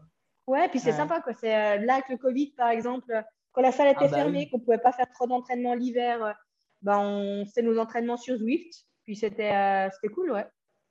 D'accord. C'est une bonne alternative l'hiver. Ouais. Euh, au niveau de, de l'entraînement, alors toi, parmi les différents entraîneurs, tu te situerais plutôt comment? Plutôt celle qui, qui donne euh, pas mal d'heures ou euh, celle qui va plus juger sur la qualité Alors, je dirais la qualité. l'aiguille? La qualité, tu dirais plutôt, ah plutôt les. Alors, je tiens compte des deux, ça c'est sûr, parce que c'est quand même un sport où il faut faire des heures d'endurance, des heures de sel, et puis, et puis le volume a quand même son importance mais clairement la qualité. Et ça, je pense, c'est aussi quelque chose que j'ai pu apprendre de, de, de, mes années de cycliste. C'est que peut-être ça me rassurait un peu de me dire plus tu roules, plus tu es fort. C'est le truc le plus facile à faire, hein, en gros. T'as qu'à rouler. Mais, euh, mais ce n'est pas du tout comme ça que ça fonctionne. Et euh, après, il faut aussi bien se connaître. Hein. Y a, tout le monde n'a pas besoin de la même charge d'entraînement. Aussi, il faut tenir compte de, de, la vie à côté. Donc, tu ne peux pas donner 12 heures d'entraînement à une personne qui travaille à 100%, qui est en formation le week-end, qui a une vie de famille c'est juste pas possible. La personne, elle peut peut-être le faire très motivée une ou deux fois, mais, mais ça va pas le faire sur la durée. Elle va plus se fatiguer qu'autre chose. Donc, euh, non, clairement privilégier le, qualitatif au quantitatif. Quantitatif, tu peux rajouter des heures finalement quand tu veux. Si tu vois que la personne, elle n'a pas, pas suffisamment de, volume d'entraînement ou d'heures de sel pour tenir sur la durée. Mais euh, non, le qualitatif, c'est la clé. D'accord, d'accord. Et euh, et euh, quand tu, quand tu pratiquais, toi, justement, tu le disais, hein, tu avais vu que quand tu, même l'hiver, même l'hiver, tu, tu passais par de la qualité en rajoutant quand même derrière cette petite couche de, quantité. Ouais. C'était vraiment quand tu. Puis ça marchait, ça marchait mieux. Ouais. C'est vrai que finalement, les heures d'endurance, tout dépend de tes qualités aussi, mais moi, c'est pas quelque chose qui m'a manqué en général, l'endurance. Et puis il y a, des gens qui n'ont pas envie hein, de faire des longues sorties. Hein. C'est vrai, ça aussi, hein, c'est aussi plus ludique de faire une sortie courte bien rentabilisée que, que, de passer 4 heures sur son vélo. Après, il y a des gens qui aiment beaucoup plus ça, hein, rouler en groupe le week-end. Ça dépend un petit peu de chacun. Et est-ce que tu as des gens parmi ceux que tu entraînes peut-être depuis longtemps? Qui, euh, tu vois, au bout d'une année ou deux, peut-être te disent euh, Ah ouais, ben, finalement, moi, je, j'aimerais bien diminuer un peu mes, heures d'entraînement et que ce soit plus pertinent, ou à l'inverse, qui te disent euh, bah, Moi, j'ai plutôt envie d'augmenter. Ou peut-être, tu sais, tu nous parlais de ces coureurs qui vont sur les cyclos sportifs, certains qui passent le cap. Souvent, la cyclo, il y a quoi? Il y en a une qui fait 80-90, puis l'autre qui fait 140-150 bornes. Ouais. Peut-être qui passe un cap aussi Alors, euh, diminuer, pas tellement, parce que c'est vrai que je privilégie quand même le quantitatif et ça, ça se je pense que ça se ressent, même si le nombre d'heures par semaine, il est, il est, pareil, il est loin d'être ridicule. Mais justement, Émilie, souvent, elle est très, très demandeuse. Elle aime beaucoup rouler. Elle a envie de faire des tours de, de 6-7 heures, de 200 bornes, des trucs comme ça. Alors, il faut tenir compte de cette envie-là aussi, mais il ne faut pas que ce soit contre-productif. Donc, euh, j'écoute aussi, je vais dans son sens par période quand euh, c'est tout à fait adéquat parce qu'il n'y a pas de compétition trois jours après ou, euh, ou des choses comme ça. Et puis, de garder cette part plaisir qu'elle a avec son compagnon d'aller faire vraiment des très longues sorties. Mais il faut aussi que ce soit productif pour ses courses. Puis, c'est vrai que si les courses font, font entre 80 et 130 bornes, comme tu dis, les 200 bornes, ce n'est pas super utile en soi. C'est chouette hein, de voir 2 devant ces chiffres quand on a fait une belle sortie. Ça, ça peut aussi avoir du sens en début de saison, en roulant en groupe, en roulant en groupe plutôt à plat et ce genre de choses. Mais, euh, mais faire 200 bornes pour des sorties, des courses qui font à peu près la moitié en kilomètres, c'est pas forcément utile. Ouais. Surtout si on a une vie euh, à côté qui est quand même assez remplie. Hmm. Ok, ok. Euh, et pour les. D'ailleurs, tu ne nous as pas trop précisé parmi ceux que tu entraînes là en cyclisme, en fait, est-ce qu'ils sont plus sur des, sur des distances longues, alors sans doute les cyclosportives, ou plus sur des courses un, peu plus fédérales qui vont quand même euh, parfois deux fois moins de temps? Euh, Ou est-ce que tu entraînes aussi un peu sur, euh, sur piste ou, ou en VTT Alors VTT, ouais. Piste, non. Mais VTT, oui, j'ai un jeune, jeune cycliste français de la région Rhône-Alpes qui a 13 ans, qui a un très très bon niveau et puis ah qui est oui, il est jeune, ouais. Et puis, euh, l'appareil, bah voilà, ça fait partie de ceux où euh, lui, il discute beaucoup avec ses copains euh, cyclistes aussi. Il a un très bon niveau. Il, il, remporte des courses départementales. Il est aussi sur le podium en course régionale. Il est, euh, dans les, il est capable de faire dans les 10-15 en Coupe de France. C'est des petites Coupes de France parce qu'il est en minime. ah, c'est le, ouais, ouais, le trophée jeune vététiste. Ouais, ça, c'est entre les deux. En fait, je crois que c'est les courses régionales qui les qualifient pour ça où ils doivent être dans les trois. Puis c'est un mélange, en fait, ils ont trial, descente et cross-country. Donc c'est bien hein, parce qu'ils développent beaucoup de capacités techniques euh, sur des âges euh, jeunes. Ça ne sert à rien de faire euh, un concours de celui qui va rouler le plus parce que c'est en général, c'est vrai que c'est celui qui roule le plus à cet âge-là qui est devant. Et, et lui, par exemple, il, a commencé où il roulait jamais l'hiver. Il faisait de temps en temps du ski le week-end avec ses parents à la montagne. Et puis il roulait quand il faisait meilleur pour préparer ses courses ça, c'est quand il était jeune, quand il avait 11-12 ans, même s'il n'est pas vieux maintenant. Et euh, ensuite, on a travaillé surtout la technique l'hiver, déjà pour qu'il roule un petit peu l'hiver, travailler la technique. Euh, à partir de cette année, on a commencé à faire des entraînements réguliers euh, avec un petit peu de home trainer, renforcement et puis VTT aussi pendant l'hiver. Donc là, il a vraiment un entraînement continu pendant l'hiver. Mais il se compare pas mal à, ses copains. je ne sais pas si c'est la vérité ce qu'il raconte à ses, adversaires en Coupe de France ou en Coupe Rhône-Alpes qui euh, font des sorties de 150 kills, qui, euh, qui euh, s'entraînent 6 jours sur 7, qui ont un volume d'entraînement de 15 heures par semaine pour le même âge. Donc, lui, ça lui met un peu un complexe par rapport à ça. Et, et moi, je suis convaincue que c'est vraiment pas une bonne idée. Pour l'idée, c'est de construire sur la durée, c'est pas de, gagner une Coupe de France sur les minimes. Et puis ça, c'est tout à fait en adéquation avec ce qu'il veut aussi sur sur les prochaines années, c'est de construire quelque chose où, euh, où ça sera un bon cadet, où ça sera un bon junior, ou euh, peut-être qu'il rejoindra une équipe UCI, voire plus, on ne sait pas. Il faut, euh, viser des objectifs qui sont réalisables et puis pas de faire une surenchère de kilomètres à, moins de 15 ans et puis d'être complètement cramé avant de passer chez les cadets. Mais c'est vrai que lui, il s'inquiète un peu de voir les autres et quand on voit la, la progression aussi qu'il fait d'un hiver à l'autre en doublant, on peut dire finalement sa charge d'entraînement parce qu'il ne possède pas grand-chose à, à, plus. Euh, je pense que c'est largement suffisant pour un enfant de son âge. Donc ça, c'est très chouette cet aspect-là avec lui, euh, à la fois les côtés techniques du VTT et puis de, ouais, de pouvoir travailler, euh, de travailler ça qui est un petit peu différent de la route, puis de la majorité des gens qui, que j'entraîne qui sont des routiers. Ah oui, dis donc, ces camarades, là, à mon avis, ils sont déjà dans une projection junior, voire. Pas sûr que ce soit vraiment la vérité qu'ils lui racontent aussi. Hein. Il faut voir ce qu'ils font réellement, mais ah oui, oui, il y a ça aussi. Puis, non, mais des fois, tu en as qui sont plus développés et euh, bah, malheureusement, c'est ceux que tu vois arrêter après. Ouais. Tu sais, ils, ont, finalement, ils ont été trop bons trop tôt euh, ou trop gourmands trop tôt. Ouais, il y en a beaucoup. une fois que tu arrives dans, les années junior espoir, où là, bah, c'est terrible. Hein. En plus, en général, tu changes de cursus scolaire. Ça fait le tri, quoi. Ouais. la sélection, elle se fait très jeune. Quand tu commences, euh, souvent, tu as la pression des parents aussi, hein, derrière, ah ouais? à cet âge-là. Pas mal, ouais. Des, parents qui auraient bien voulu avoir un bon niveau élite ou qui, qui, encouragent leurs enfants et qui mettent à disposition beaucoup de moyens pour que l'école à la maison ou des choses comme ça, hein, d'après ce qu'ils me, ce me racontent. Mais je pense que ce n'est pas, pas une bonne idée. Il faut déjà être. Ça, c'est peut-être la, je ne sais pas vraiment en France, mais en tout cas, on nous a toujours appris en Suisse par rapport à les entraîneurs nationaux, euh, toutes les formations qu'on a pu avoir, jeunesse et sport aussi, euh, c'est vraiment le plaisir en priorité, varier les sports, surtout en VTT. Il faut quand même de l'équilibre, il faut de la proprioception, sentir son corps dans l'espace, il faut euh, être bon au sport de balle, à tous les sports finalement, d'être quelqu'un de polysportif pour être ensuite bien sur son vélo. Ça ne sert à rien de se mettre dans une démarche de faire des heures et des heures de home trainer et puis, et puis voilà, c'est contre-productif finalement sur la durée. Vous privilégiez ouais, bah, le plaisir et d'autres activités. C'est un peu ça, en général, jusqu'à cadet, tu es obligé de faire les trois disciplines, la descente, le trial, le Ça, c'est bien, ouais. Euh, et même quand tu es cadet, euh, ça, ça, ça, tourne pas mal dans les, dans les clubs, tu, tu, pratiques quand même un peu le reste. Après, tu te spécialises de plus en plus. Je dirais qu'en en junior, après là, on a des, des mecs qui font plus qu'une seule discipline. Ouais, ouais, d'après ce qu'il me disait, les, les trialistes, il est les trialistes, ils sont déjà très axés trial quand même. Enfin, il y a trial ou pas trial en gros. Ouais, c'est le plus spécifique.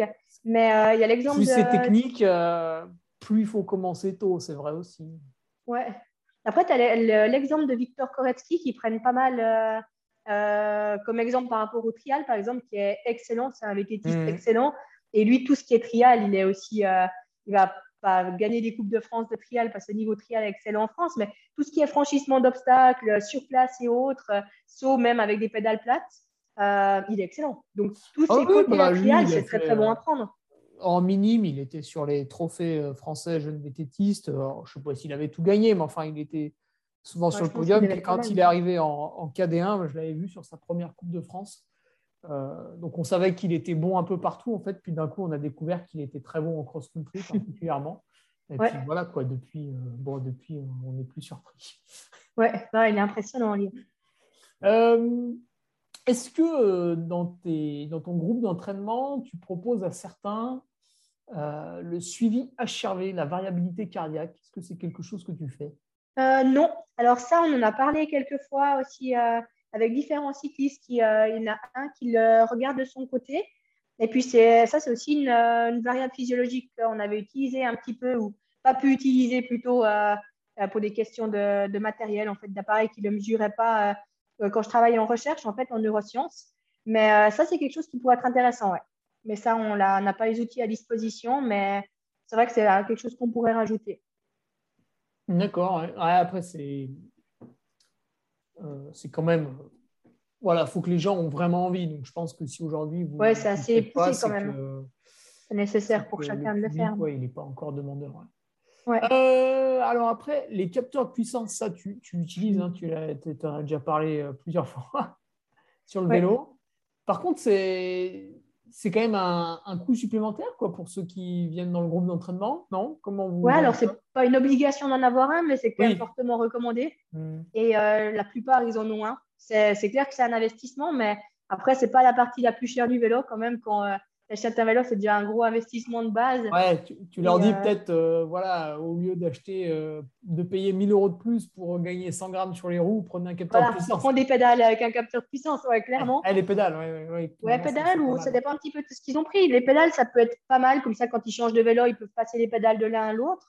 Mmh. pareil, s'ils ont un vélo de home trainer, tu changes juste les pédales, ou s'ils ont un vélo de chrono aussi, comme, comme certains que j'entraîne qui font aussi du contre-la-montre, les pédales, c'est un bon, un bon compromis. Euh, mais non, c'est quand même recommandé d'avoir un capteur de puissance. Après, les prix ont quand même pas mal baissé. Hein. Maintenant, tu peux avoir un bon capteur de puissance assez fiable pour euh, un prix raisonnable. Tu n'es pas obligé d'acheter un SRM comme, euh, comme il y a une dizaine d'années qui coûtait 4000 francs. Mais tu peux avoir là, les pédaliers SRAM, par exemple, où tu déjà, tu choisis ce groupe-là et puis tu as le capteur de puissance intégré. Je pense que ça doit être peut-être 300 ou 400 francs de plus que le pédalier sans capteur de puissance finalement quand tu commandes le vélo. Donc, je pense que c'est un bon, euh, bon investissement.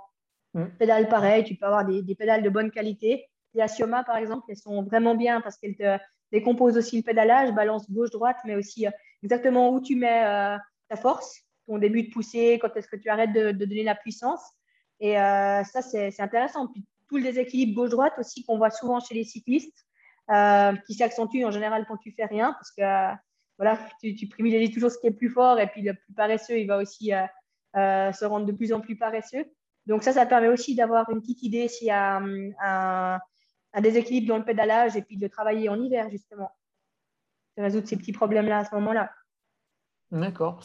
Et le, le capteur de glucose là, de Super Sapiens, est-ce que tu as, eu à l'utiliser? Oui, alors j'ai testé. Euh, c'était intéressant.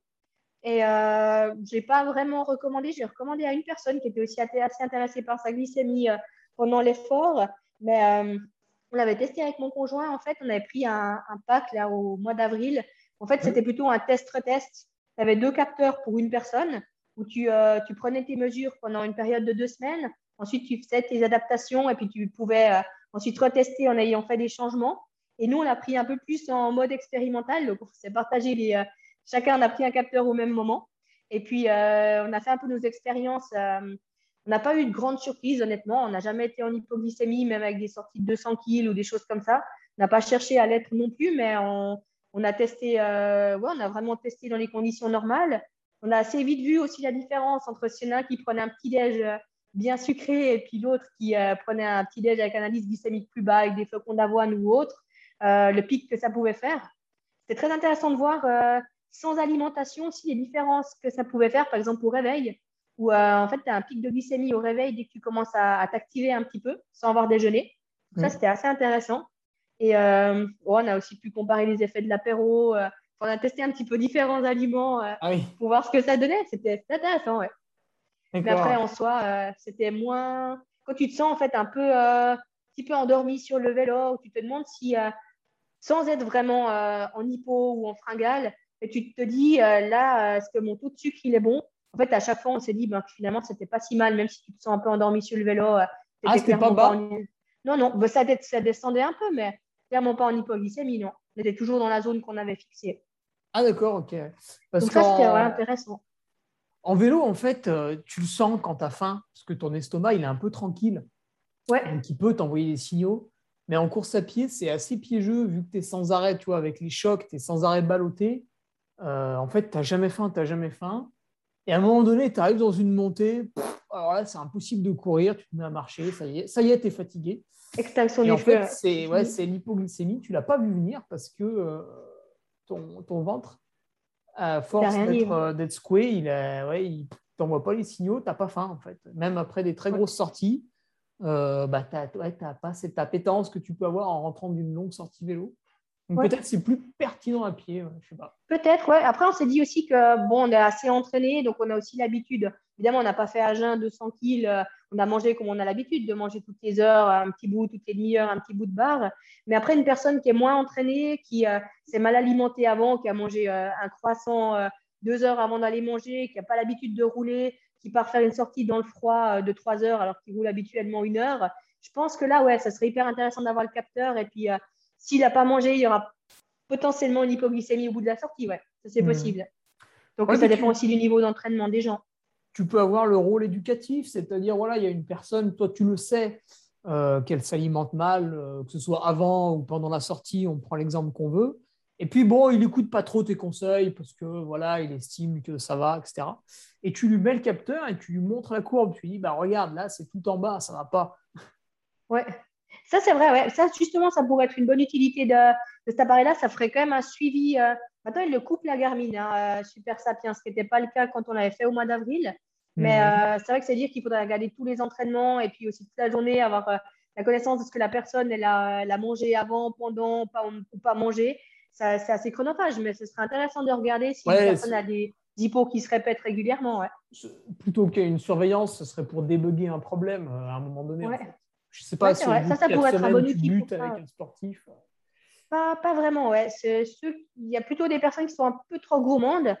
Euh, oui. C'est vrai que c'est ingrat, hein, le vélo. C'est un sport où le, le poids, il est quand même déterminant, mais euh, il y en a ou deux qui, qui, sont assez gourmands et puis euh, qui, qu'on appelle à se contenir. Alors après, on a essayé de, justement, la partie gâteau qu'ils aiment beaucoup manger, que la maman, elle fait ou la belle-maman, elle fait, d'essayer de le prendre en ravito plutôt que de le manger le soir ou en grande quantité le week-end d'essayer de garder quand même ce côté récompense euh, en diminuant la quantité et puis en, le mettant à d'autres moments, en fait, euh, euh, où c'est un peu plus utile de prendre des choses comme ça à manger que dans d'autres moments aussi.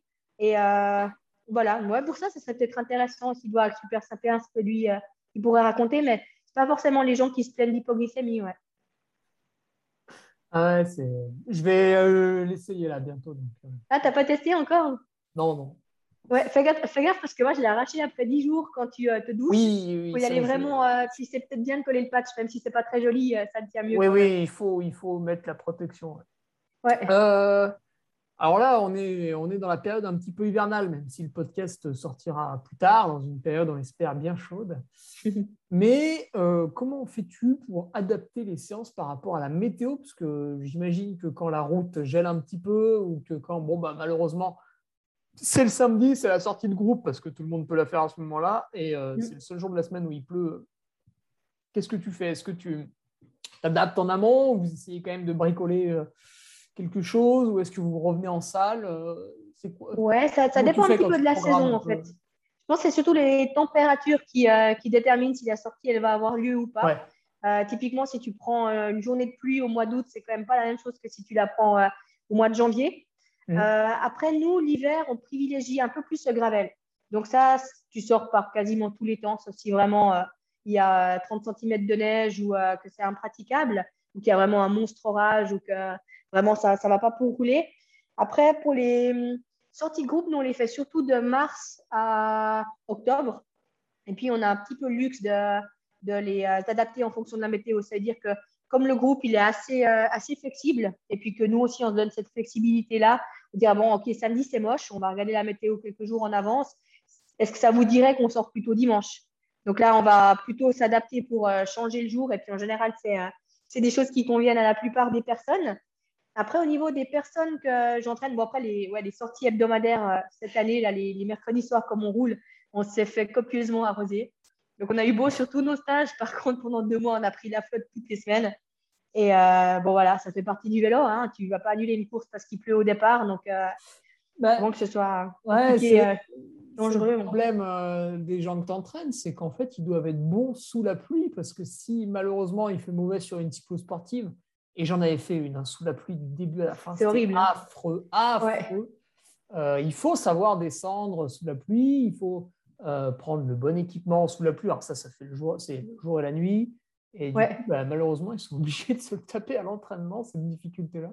Ouais, ouais, puis nous aussi, hein, au bout d'un moment, quand tu ah oui, bah oui, ça ne te fait pas plaisir d'aller te faire rincer deux heures encore en fin de journée. Hein, eh oui, mais enfin, toi, tu es payé, tandis que l'autre, il sort de sa semaine de travail, c'est le samedi, on pourrait imaginer. Ah, il n'est pas très motivé. Ah, qu'il y a quand même des gens qui se désinscrivent hein, quand la, météo est mauvaise, oui, euh, pas très motivé à sortir. Après, ça dépend ceux qui sont un peu plus compétiteurs. Euh, nous, on les sort parce que voilà, eux, ils roulent toute l'année. Et puis, euh, bah, tu parles des chevaux, nous, on les sort. nous, on les sort quand même.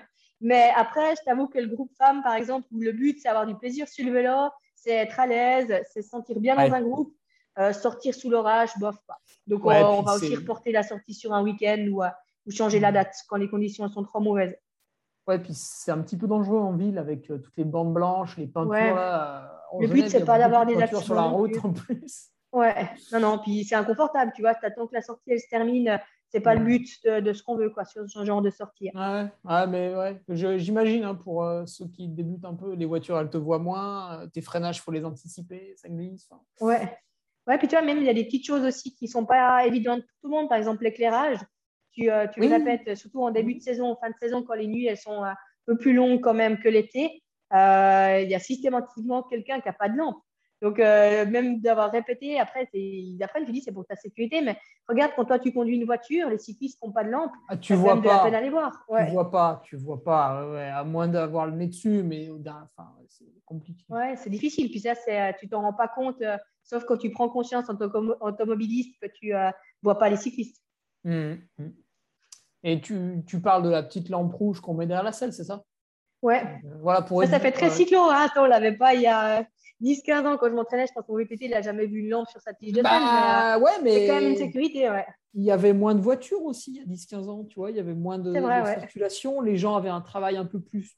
Tu vois, c'est maintenant, on a tous des horaires de travail qui varient. Euh, les courses, ouais, puis tu as vite fait d'avoir une sortie qui se termine euh, quand la nuit elle commence à tomber. Euh, et, puis voilà, c'est quand même, même avec le brouillard, même quand c'est gris, c'est une sacrée sécurité en plus. Hmm Il y a même des cyclistes pro qui le mettent la journée pour être vraiment vu. Ouais, mais même le phare avant, hein, tu vois, c'est quand même. Euh, tu te fais bien voir aussi en face, c'est important. Oui, c'est vrai. Oh, en plus, c'est pas pour les 10 euros que ça coûte. Ouais, non, franchement, ça va. Et puis, tu as des bonnes batteries, ça se charge par USB. C'est euh, pas trop compliqué. Moi, j'avais acheté un espèce de laser qui dessinait un carré autour de mon vélo. Ah, ça, c'était exceptionnel. Ouais. On était ça, sur ça 40 les automobilistes parce qu'ils trouvent ça incroyable et ils te dedans. Ah, ah non, euh, ah, il passait super loin. Ah là là, il passait presque sur la route d'à côté. Ah ouais, ah, pas mal. et je sais pas, il pensait. En fait, je pense qu'il visualisait plus un gros euh, engin qu'un petit vélo. Ok, ouais, ils savent pas trop ce que c'est. C'est comme toujours le débat là, on a toujours euh, des discussions. Est-ce que c'est mieux de mettre la lampe rouge qui clignote ou pas? Parce que mm. si elle clignote, on te voit en théorie quand même mieux. Par ah contre, on ne sait pas la distance, tu vois. Il paraît que c'est ça, ouais. Donc, c'est un peu 50-50. Soit euh, tu perçois quand même un signal parce que ça clignote. Donc, ton œil, il est un peu plus attiré. Par contre, niveau euh, distance, c'est la peine à dire vraiment si le cycliste il est à, 15 mètres ou s'il est à 50. Mais tu sais qu'il y a quelque chose au moins. Ça énerve peut-être aussi hein, quand tu as un truc qui clignote. Ouais, peut-être. Moi, ça met en mode clignotant, mais c'est un peu un, un débat. C'est comme les chaussettes euh, dessus ou dessous les jambières. C'est la lumière qui clignote ou pas. Oula, peut-être trouvé ton camp. C'est dessus, c'est dessus. Dessus Oh non. Ah, ça, c'est interdit. Ah, mais on les voit pas après. bah, justement, c'est des chaussettes, hein, ça va dessous. Ah ouais, mais il faut que ça soit mi-mollet, tu vois. oh là là. Ouais, ça, on va rentrer dans les détails de bronzage où tu peux même pas être à pied nu l'été ou en sandales. Ah, oui, il y a une différence entre les hommes et les femmes à vélo aussi. Hein. Ah oui, oui, ah, oui c'est vrai. Oh, la marque de la chaussette. Euh, à l'IUT, il fallait que tu aies les pires traces de bronzage. Tu vois, ça oh que tu étais beaucoup entraîné. Et le, respect était ultime, c'est à ceux qui avaient les lanières du casque, mais ah vraiment avec la, la joue, que tu peux avoir. La, joue noire et la, lanière vraiment blanche. Ouais, ouais, où il fallait vraiment, ou presque deviner la marque des lunettes avec la marque du oh bronzage. ouais. Ah, ça, c'est le puriste. Hein. Oui, non, mais on mettait du monoeil exprès pour faire ça. À ce point-là, ouais. Ouais, ouais, ouais. On avait un groupe d'entraînement, je pourrais les citer un jour. Oh là là. Je fais un concours à la fin de l'année avec les photos, sais, qui avaient le plus gros bronzage. Bah, après, on finissait à l'UT, puis on était comme des cons en juillet à la plage, parce qu'on y allait tous au moins une fois, pas longtemps, mais au moins une fois. Et puis là, on se disait, ah ouais, mince. Pas trop, hein, parce que tu pourrais perdre ton bronzage quand même. non, mais non, il a plus l'UT après. Ouais, ouais ça c'est le côté un peu ingrat du cycliste. Ouais. La plage, tu te fais remarquer en général. Allez, on va en profiter d'être avec toi, Virginie, pour parler euh, prépa physique, parce que à SportQuest, bah, c'est un petit peu euh, le socle hein, quand même du, du truc. Hein, vous êtes parti de ça. Donc, quelle place ça prend pour, euh, pour ton groupe d'entraînement? Est-ce que voilà, c'est uniquement l'hiver? Voilà, on est bien en salle, et puis une fois que les beaux jours arrivent à partir de mars, c'est oublié et on passe à autre chose Ou comment tu fonctionnes? Ouais, pas mal. Alors déjà, c'est un groupe en avant que les cyclistes fassent de la prépa physique ça se démocratise quand même de plus en plus, année après année. Mais euh, aussi les pros qui donnent euh, beaucoup d'exemples sur pas mal de choses. Tu les vois travailler leur mobilité, essayer de rééquilibrer leur chaîne musculaire. Donc, tu les vois de plus en plus dans les salles de sport. Ça, ça donne aussi un, petit peu un exemple aux personnes qui disent Moi, je déteste être à l'intérieur. Si je fais du vélo, c'est pour sortir. Euh, ce qui est vrai, hein, c'est un point de vue qui se respecte. Mais c'est vrai qu'il y a un bon travail à faire en hiver sans parler vraiment de gagner de la force dans les jambes et puis d'être performant dès que tu sors le vélo. Tu as déjà un travail euh, d'ouverture de la cage thoracique, par exemple, parce que tu es toujours en avant sur ton vélo, penché en avant. Et puis, en plus, souvent, c'est des gens qui, euh, enfin, la plupart des cyclistes qui travaillent, beaucoup de gens travaillent à un bureau. Donc, tu te retrouves de nouveau avec une position euh, penchée en avant, ce qui n'est pas bon pour, pour ton dos. Donc là, tu peux travailler le renforcement des épaules, l'ouverture de la cage thoracique, renforcement des muscles aussi qui viennent lier les deux omoplates. Ça, t'évitera des problèmes de dos et puis de nuque sur le vélo pendant ta saison. Travail de gainage, parce que euh, les cyclistes, souvent, euh, ils sont pas très bons quand tu leur demandes de faire une position de planche. Euh, ça tient 30 secondes et puis le dos, il creuse après 10 secondes. C'est n'est pas fameux parce qu'ils ont de la force dans les jambes et puis c'est à peu près tout. C'est un cliché, hein. heureusement, ça change. Mais gainage, super important. Ça t'évite d'avoir des douleurs lombaires. Ça te permet d'être stable sur ton vélo. Ça te permet de faire beaucoup de choses comme ça. Après, tu as aussi des muscles euh, comme les ischios derrière les jambes qui sont euh, souvent un peu négligés parce que euh, tu as une manière de pédaler qui fait que tu privilégies les quadriceps, donc de produire de la force finalement. tu aimes bien être en danseuse. Par contre, si tu veux utiliser tes fessiers, si tu veux utiliser tes ischios, surtout pendant l'école, c'est quand même bien qu'ils aient aussi un petit peu de force. Donc, tu n'es pas un déséquilibre antérieur-postérieur sur, sur les membres inférieurs. Donc, juste des exercices de montée de bassin sur une jambe, sur deux jambes, talons surélevés ou des choses comme ça. Ça, ça te donne juste ce qu'il faut de sollicitation pour tes ischios pour être un peu plus rentable sur ton vélo, avoir un peu d'allage rond déjà aussi, pas trop saccadé. Et après, par contre, tu peux aller chercher plus. Ceux qui veulent vraiment atteindre des objectifs de performance, on travaille avec des squats, on va chercher de la force, on va chercher le moins de déséquilibre au niveau des fessiers, travailler avec des élastiques, choses comme ça. Et puis après, d'autres qui ne sont pas fans, qui ne vont pas en, en, salle pendant l'hiver, moi, je les encourage à avoir quand même un petit programme qui prend 15-20 minutes que je leur fais, qu'ils peuvent faire à la maison euh, sans aucun matériel, une fois par semaine, et après leur entraînement, par exemple, pour euh, quand même euh, limiter les déséquilibres et puis travailler justement l'ouverture de la cage thoracique et puis et puis le gainage, un petit peu les ischios, vraiment les, basiques. Et, euh, mais ça dépend un petit peu de chacun et puis de son investissement aussi dans, l'entraînement. Et quand tu dis sans matériel, c'est euh, un, petit tapis et puis on est parti avec la planche, avec les déséquilibres, avec. Ouais, poids du corps, tu peux déjà faire beaucoup de choses. Hein. C'est des choses qui, sont, qui peuvent paraître basiques, mais si tu commences à enlever des appuis, c'est-à-dire que tu vois, par exemple, ta planche, tu commences à décoller tes pieds l'un après l'autre ou à tendre un bras, l'autre bras, des choses comme ça. Ça te rend déjà un petit peu plus difficile de travail pour autant que tu joues le jeu de bien serrer les abdos et pas bouger le bassin. Euh, les ischios, euh, tu n'as pas besoin de mettre lourd. Hein. Tu n'es pas obligé de faire d'utiliser une machine avec avec une charge monstrueuse pour travailler tes ischios. Tu peux simplement t'allonger sur le dos. Tu mets un talon sur une table qui est 30-40 euh, cm plus haut que le sol, l'autre jambe en l'air Là, tu peux déjà bien les bosser. Ça travaille déjà pas mal. Et même sur les, sur les squats, tu vois, même en ajoutant des sauts, en restant en position de chaise, en variant un petit peu la fatigue musculaire sur, sur la même chaîne musculaire, tu peux les enchaîner avec des fentes, par exemple. Là, les cuisses, elles brûlent aussi vraiment bien à la fin de cette session-là. On est un peu devenu des pros du, l'entraînement au poids du corps avec le Covid parce que la salle était fermée pendant un bon moment. Ah oui, il a fallu ruser. Il a fallu ruser, ouais. Donc, je ne te dis pas la créativité qu'on a eue en, en 4-5 mois, là, on n'aurait jamais pensé qu'on était capable de faire ça. Mais tu fais tout avec rien chez des gens que tu vois deux fois par semaine, qui euh, veulent pas non plus faire toujours les mêmes exercices. Donc, on a fait, fait mille trucs. Puis après, dès que tu veux rajouter, euh, tu peux faire de l'équilibre aussi euh, sans avoir besoin de, de grand-chose comme matériel. Et après, tu veux une charge, ben, tu prends un dictionnaire. Tu, tu, peux vite trouver des poids chez toi, une brique de lait ou n'es pas obligé de prendre bien lourd pour faire euh, des exercices qui, sont, euh, qui fonctionnent bien, qui travaillent. Hmm.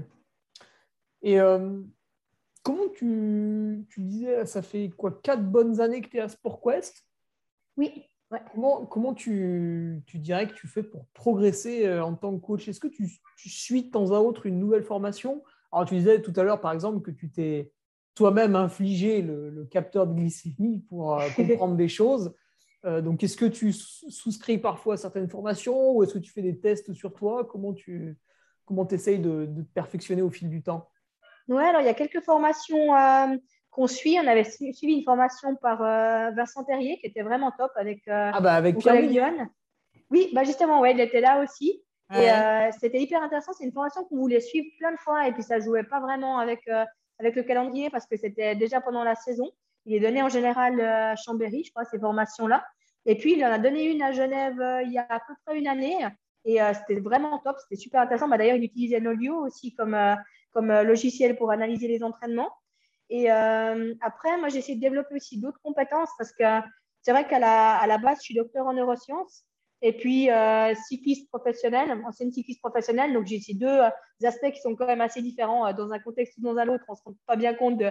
C'est vraiment deux métiers complètement distincts. Et si je parle de prépa physique à mes collègues en neurosciences, ça leur dit rien du tout. Et puis, si je commence à parler d'analyse euh, de, l'activité cérébrale euh, d'enfants dont les mères ont été traumatisées à mes, mes collègues chez SportQuest, ce n'est pas un sujet qui les passionne non plus.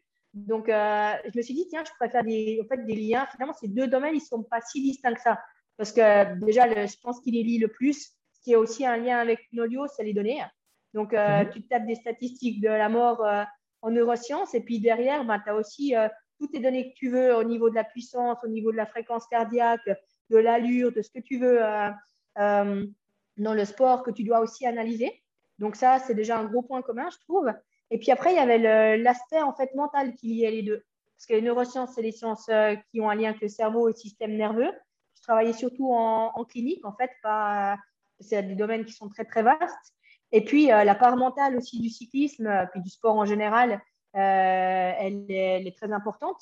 On se rend compte aussi quand on prend le temps de découvrir les personnes, de discuter avec elles, euh, des choses qu'on n'aurait jamais pensé d'elles, en fait, qui peuvent leur, euh, leur euh, mettre un frein dans leur pratique, qui peuvent être des craintes ou des choses qu'on n'aurait pas, pas décelées comme ça en les voyant rouler, mais juste en discutant avec eux. Et puis, ce que je me suis dit, c'est que je pourrais faire la, formation de préparation mentale, en fait, qui fera un lien entre ces deux, deux aspects-là. Et ça, j'ai fait la formation l'année passée. C'est un petit peu plus ce genre de formation qui, qui m'intéresse aussi. C'est des choses à prendre sur l'entraînement. Euh, je l'ai fait très volontiers, mais après aussi, je pourrais compléter un petit peu euh, ces compétences et faire des liens entre, euh, entre ces deux domaines en fait où, où je me suis formée. Et puis, la prépa mentale, bah, c'est un, domaine énorme finalement. Il y a tellement d'aspects différents et puis beaucoup de travail à effectuer là-dedans. Pour le moment, je mets plutôt mon, mon énergie là-dedans. Ouais. Je travaille sur la relaxation, sur la motivation, sur des thèmes comme ça qui peuvent être très importants dans la pratique du sport.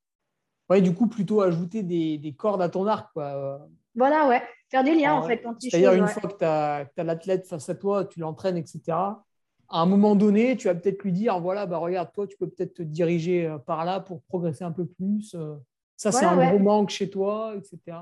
Ouais, des, petites choses, des fois. Hein. Le, côté mental, j'avais un, j'ai un cycliste qui, euh, qui traîne des problèmes aux, genoux, aux ischios à répétition. Et c'est très compliqué parce que c'est, dès le début, je pensais que la parentale était assez importante. Il a un suivi en physio et puis ça s'améliore un peu, mais ça revient tout le temps. Et en fait, ce qui m'a mis un peu la puce à l'oreille, c'est que pour prendre des coms, il n'y a jamais aucun souci de genou. Et puis, par contre, pour faire du seuil sur home trainer, plus compliqué, quoi. Et, euh, ah et, puis, je me suis dit, bon, on va changer les entraînements, on va essayer de faire le seuil à l'extérieur. On a, franchement, on a essayé mille trucs.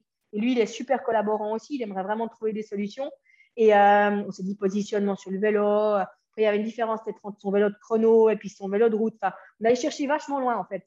Et, euh, et, en fait, en discutant avec lui, en apprenant pas mal de choses sur lui, et puis peut-être sa manière dont il voit aussi ses séances home trainer ou des choses comme ça, on s'est dit, bon, on va, on va changer les choses, on va garder certains entraînements euh, de cette manière-là. Enfin, vraiment juste, euh, c'est même pas le côté plaisir. Euh, il a besoin d'une récompense aussi, elle est comme ça lui l'apporte. Donc, essayer de, de, mettre une autre source de motivation sur ces entraînements qui posent problème euh, et, en fait, depuis qu'on a eu cette discussion-là, il y a un mois, un mois et demi, où c'était, il était vraiment au, au bout de sa vie, mais très démotivé quand même par ses problèmes de genoux à répétition, et de percevoir aussi un petit peu différemment ses sensations à vélo, parce qu'il avait tendance à se focaliser beaucoup sur ce genou. Donc, chaque fois qu'il allait faire du vélo, c'était se demander euh, est-ce que je vais avoir mal au genou aujourd'hui ou pas? Donc, il partait déjà un peu avec un a priori négatif dès qu'il mettait un cuissard. Et puis, je lui dit écoute, arrête de penser à ton genou maintenant, on essaie de chercher autre chose. Essaye de te concentrer sur la fluidité de ton pédalage. Essaye de penser à tes sensations. Là, tu as fait repos hier. Est-ce que tu as de la fraîcheur? Est-ce que tu sens que tu dois te débloquer? D'être un peu à l'écoute d'autres sensations plus larges de ton corps que de savoir si ton genou il va tirer ou pas. Et en fait, euh, puis je lui ai dit maintenant sur Nolio, euh, arrête de m'écrire le, journal de ton genou chaque jour, sauf si c'est ah. vraiment nécessaire. Mais, euh, mais donne-moi d'autres informations. J'aimerais savoir vraiment comment c'est allé le reste de ta séance et pas juste ton genou. Euh, et, là, ça fait quoi? Un mois à peu près qu'on a mis en place euh, euh, ces changements. moi, j'ai aussi changé de mon côté des, adaptations à l'entraînement qui pouvaient aller dans ce sens-là. Et, et, puis depuis, ça se passe bien, ouais. D'accord. Ah on verra sur la durée, hein, mais franchement, depuis un mois, je suis bluffée. Et, et ces retours, ils ont complètement changé. Et les entraînements, il les fait. Alors forcément, certains, ils sont vraiment difficiles. Il va jusqu'au bout. je pense que sa force mentale aussi, elle a, elle a bien évolué par rapport à ça. Et, euh, honnêtement, je suis bluffée là. On va voir. Il a bientôt euh, une course dans un mois, un mois et demi, ça va reprendre. Et, euh, mais pour le moment, ouais, c'est assez dingue. Ah, du coup, tu as fait comme le médecin qui t'a dit que c'était dans ta tête. Alors, effectivement, un peu plus sympa quand même. Mais non, après, c'est dit, il y a potentiellement quelque chose aussi où tu focalises là-dessus. Il faut qu'on essaie de trouver une solution pour que pour qu'on puisse passer par-dessus ça. Et moi, de mon côté aussi, peut-être niveau entraînement, il y a des choses qu'on peut faire mieux. Donc, chacun, on fait un effort de notre côté, on essaie de, changer les choses. Et puis, euh, on va voir si ça marche. Pour le hmm. moment, ça marche pas mal, ouais. D'accord. Mais c'est vrai qu'on se rend compte finalement, le dialogue avec l'athlète, il est, euh, il est primordial. Parce qu'il y a plein de choses, toi, de ton côté, tu dis, oh, il fait jamais mes séances, il va choper des coms, je lui dis de faire un quart d'heure. Au lieu de ça, il fait 20 minutes sur la première série, prend un com, il finit pas sa sortie parce qu'il est cramé. Euh, donc toi, tu as ce point de vue-là de l'athlète par rapport aux données et puis ce qu'il a fait. Et euh, lui, derrière, il a un autre point de vue parce que c'était une source de motivation. Il n'a peut-être pas bien compris ce que tu, lui avais dit. Il n'a pas pensé que 20 minutes, c'était quand même prétérité euh, la suite de sa sortie au lieu des 15 minutes qui étaient annoncées, que ce n'était pas un, entraînement au bol que tu lui avais donné, que tu avais quand même réfléchi un peu derrière par rapport au watt qu'il était capable de fournir pour les exercices que tu lui as donnés. Donc, si chacun, en fait, explique un petit peu plus ce qu'il a dans la tête et puis donne son, sa perspective, tu arrives à, mettre en commun des choses pas mal, je pense. D'accord. Eh oui, j'ai une connaissance comme ça, pareil. Alors, il te. Il te bon, il m'en parle parce que je le connais un peu. Et il dit bah, J'ai fait ça, ça et ça. Et en fait, à chaque fois qu'il te parle de sa sortie, il te parle d'une douleur, ouais, pareil, c'est le genou. Tu vois, il te dit Ah, bah, mais presque comme s'il te parlait de son compagnon finalement. Ouais, avez bien l'habitude hein, quand ça dure depuis devenu, 2 ans. Euh, et en fait, bah, j'ai presque failli lui dire, mais bon, j'ai pas envie de le vexer non plus, mais euh, j'ai presque failli lui dire, mais finalement, est-ce que, est que tu vas un jour me parler d'autre chose? Parce qu'on a l'impression que plus tu en parles, plus le truc va reste. Quoi. Ouais. Parce que finalement, la personne va quand même faire. Aussi, ouais la personne, elle va quand même faire deux heures de vélo ou de course à pied. Euh, elle revient, elle te dit ah, ça m'a tiré un peu le genou. Tu as envie de lui dire bah ouais, ça s'appelle le sport.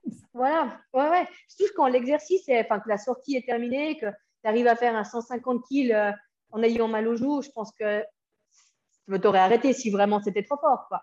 Donc, euh, c'est toujours délicat hein, parce que c'est quand même pas une douleur qui est là par hasard. Il faut lui faire confiance aussi que cette douleur, elle existe mais c'est de comprendre pourquoi et pourquoi dans tel contexte et puis pas dans tel autre. Mm, mm. Euh, est-ce que tu aurais des, bouquins à recommander pour, euh, pour se perfectionner ou pour en apprendre un petit peu sur, euh, sur l'entraînement ou par pure curiosité aussi sur, sur peut-être d'autres sujets de perfectionnement en cyclisme?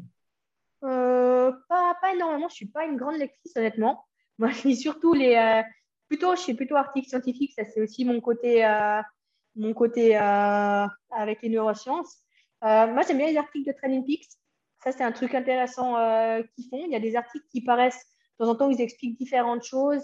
Euh, bon, ça, c'est aussi par... suivi des, formations Training Peaks en, live aussi, leur Training Peaks University. Et euh, après, différents articles en anglais, en fait, que je trouve ici ou là sur Internet. Même des, je suis abonnée à, Sport Review ou des magazines comme ça. Mais ce n'est pas vraiment dans mes habitudes d'ouvrir un gros livre de Fred Grapp et puis d'aller lire toutes les histoires de biomécanique. Euh, si je dois chercher d'informations, je vais le faire. Mais euh, sinon, c'est plutôt de la curiosité euh, par rapport aux réseaux sociaux ou sur des articles que j'ai pu lire ou, en discutant avec des collègues qui, m'apprennent des nouvelles choses. Mais non, pas de livre en, particulier. Après, j'ai deux, trois bibles du cyclisme, ben, le livre de Fred Grapp ou, d'autres, les fondamentaux du cyclisme, qui sont des, livres très vieux. Je crois que c'est même mon père qui me les a donnés, qui donnent bien les premières notions de base du vélo, mais les livres plus poussés comme ça, c'est pas vraiment dans, dans, mes habitudes. Ouais, c'est euh, un petit peu une, une Bible, le livre de, de Fred Grapp dans les deux sens, c'est-à-dire que d'une part, il est très gros, et euh, d'autre part, bah, il y a des, des, choses sur lesquelles on peut s'appuyer à l'intérieur qui sont quand même. Euh... Ouais, qui sont très, très intéressantes. Ouais. Puis après, bon, il y a des, des concepts aussi que des fois, as, qui sont vraiment importants à intégrer. Et puis dans ce cas-là, tu trouves l'information aussi très facilement sur Internet. Euh, sur différents sites qui reprennent finalement ces parties-là des livres. D'accord. Et euh, est-ce que tu as des, peut-être des, vidéos ou des. Ce qu'on voit maintenant aussi, c'est des gens qui donnent des conseils sur YouTube. Alors, souvent en mal, mais parfois en bien. Est-ce qu'il y a des petites émissions comme ça qui, qui fleurissent là que tu, que tu conseilles éventuellement? Ouais, je ne regarde pas non plus beaucoup parce que je passe pas des heures à regarder des vidéos sur Internet, c'est aussi une question de temps, je pense.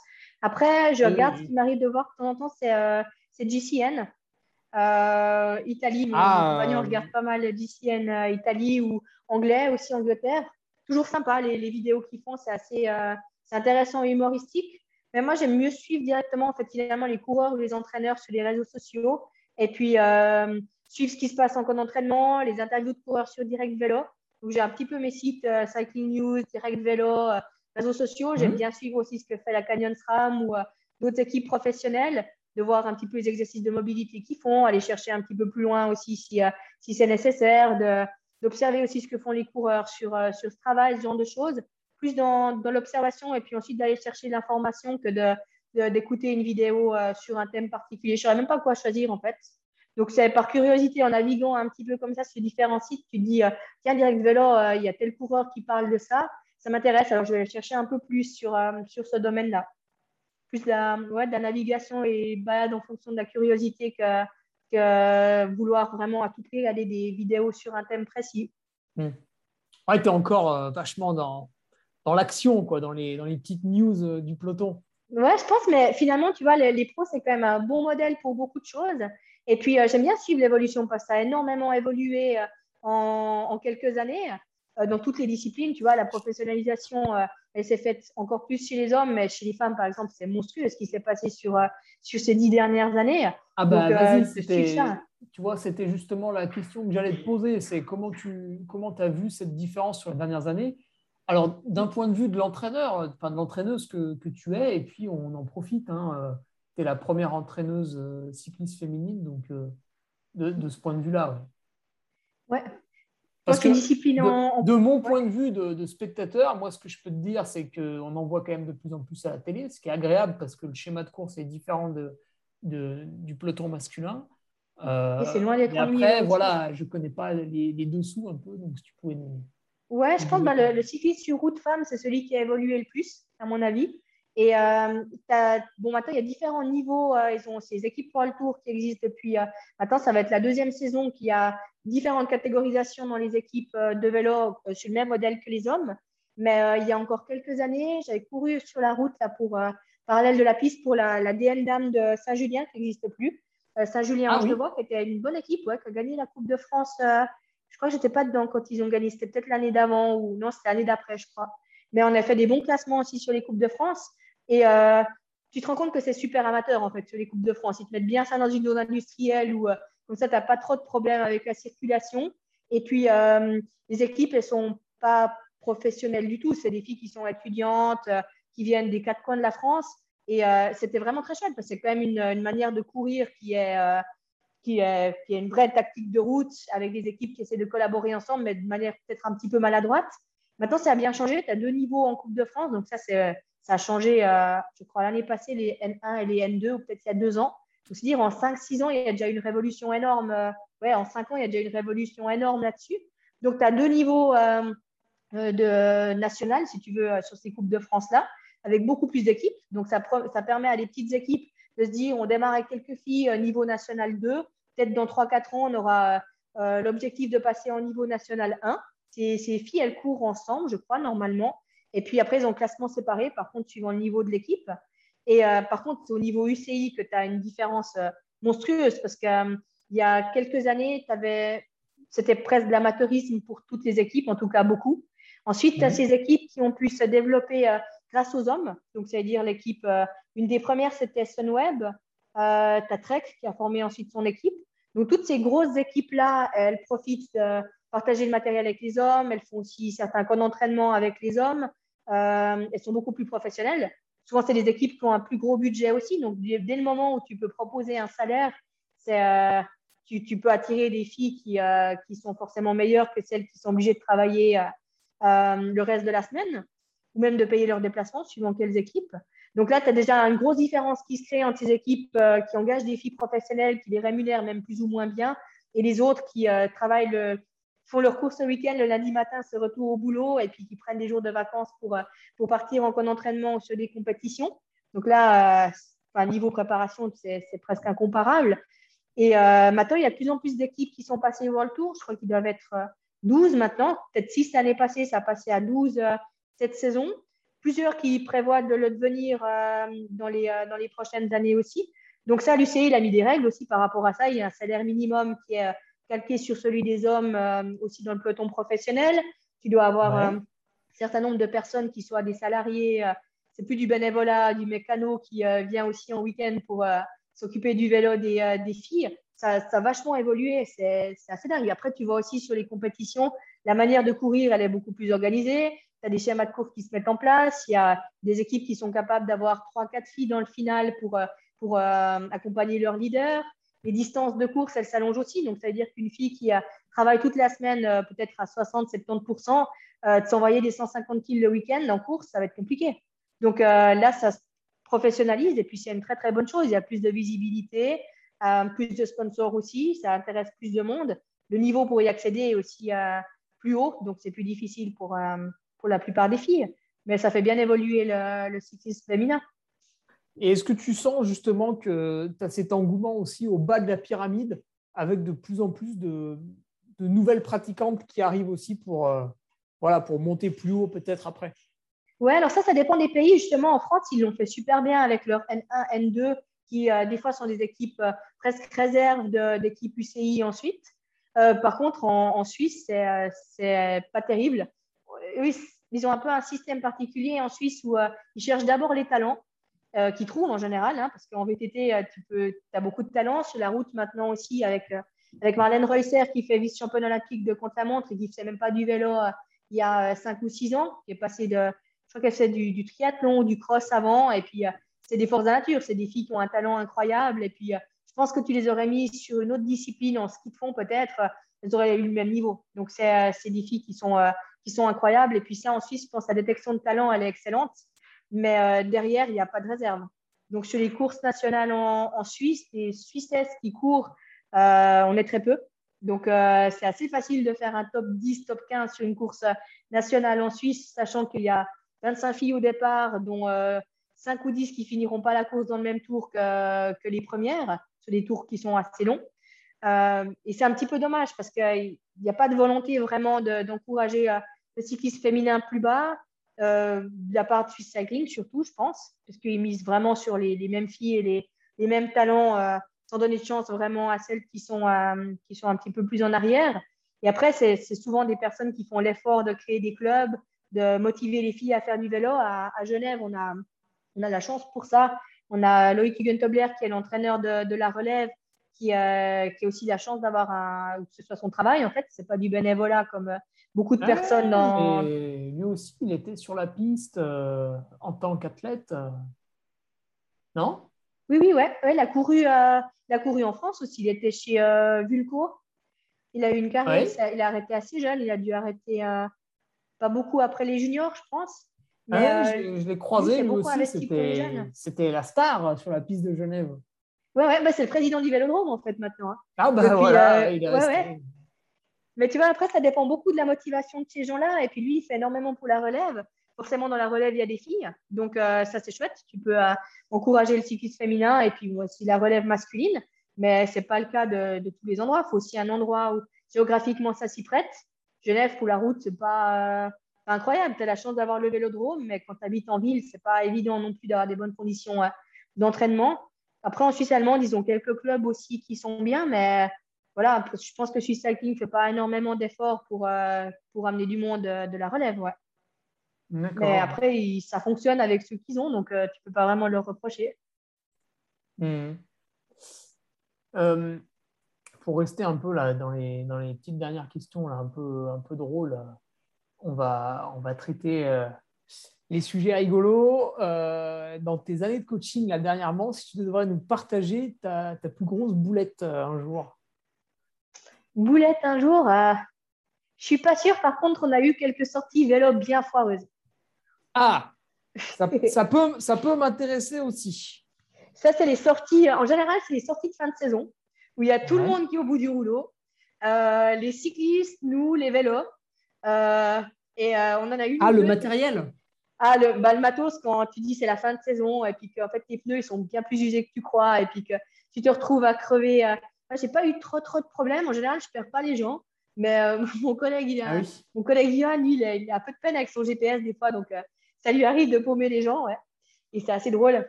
Mais euh, non, on a, il y a les sorties galères où tu as tout. Tu as le cumul de crevaisons, ceux qui n'ont rien pour réparer, toi qui n'as plus rien parce que tu avais déjà filé aux autres, ton collègue qui a déjà crevé deux fois en venant même au lieu de rendez-vous. Après, il y a les spécialistes qui s'arrêtent pisser sans avertir que tu perds. Euh, ça, c'est une spécialité chez nous. Il y en a un ou deux, ils sont très, très bons pour ça. Euh, on a eu aussi des soucis euh, quand il y avait les. En Suisse, avec le Covid, on était souvent limité à des groupes de très peu de personnes qui pouvaient se réunir.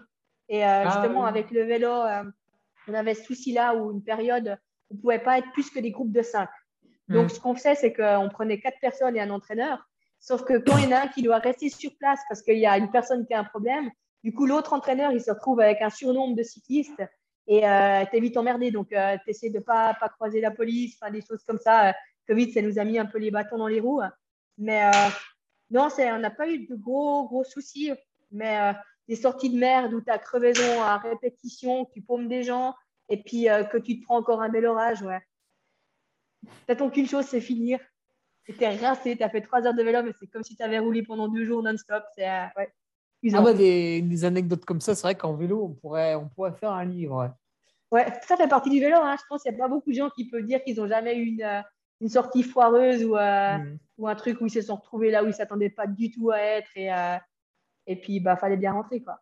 Ouais, et puis bon, finalement, c'est un plaisir sadique, mais quand on regarde une épreuve de vélo à la télé, voilà, hein, quand il y a un orage qui survient et que c'est n'importe quoi dans le peloton, bah, nous, téléspectateurs, ça nous excite. Quoi. Ah, c'est clair, ouais. que tu es mieux dans ton canapé que sur le vélo à ce moment-là. Eh, moi, quand je vois la, la montée, euh, c'était quoi, au Galibier, là où il avait. Non, attends, c'était pas au Galibier, c'était à Liseran, il avait neigé, puis après, il fallait redescendre sur Tignes. Moi, j'étais, j'étais pendu à ma télé. Alors, par, contre, évidemment, pour le coureur, c'était pas rigolo. Mais... Ouais. Ah, il y a des, des, faits comme ça qui sont. Euh... Ouais, on rigole après. Hein. Sur le moment, euh, tu essaies de trouver des solutions pour t'en sortir, mais ouais. Et euh, si tu avais une, une, perf d'un de tes athlètes à nous citer qui t'a fait vraiment plaisir un jour? Euh, Perf particulière? Oui, euh, il y a une cycliste l'année passée qu'on a emmenée sur une cyclo.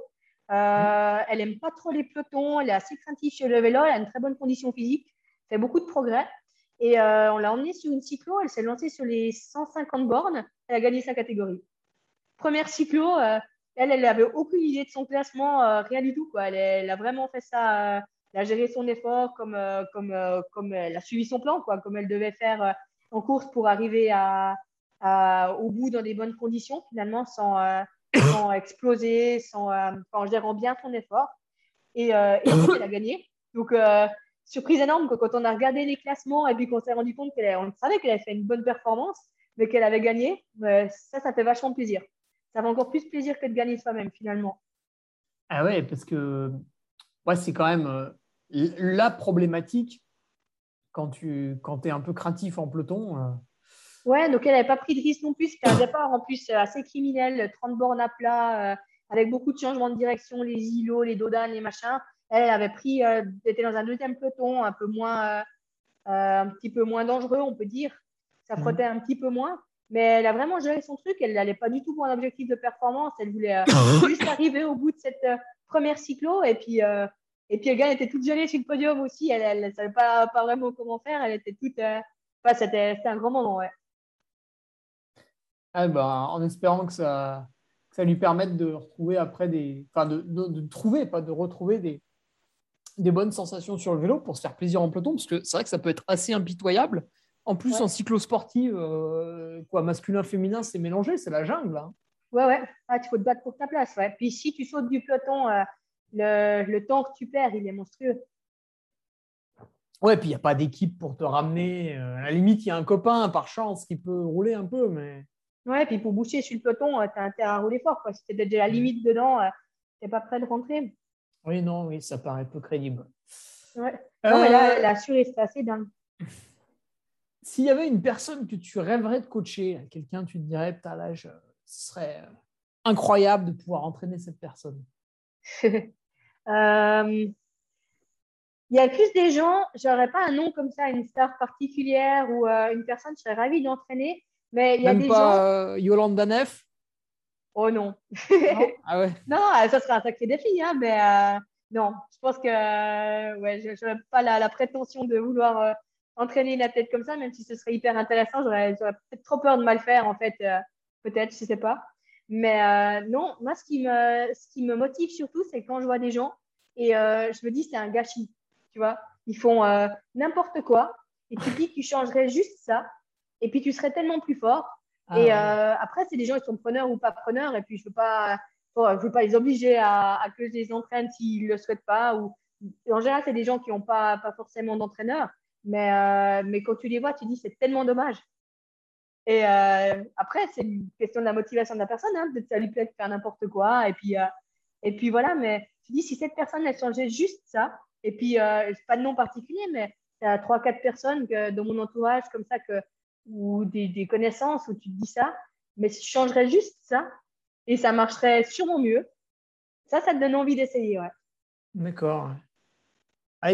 Souvent, tu as le cas des, des, gens qui vont justement pas trop faire de spécifique, ils vont se cacher derrière beaucoup d'heures de sel.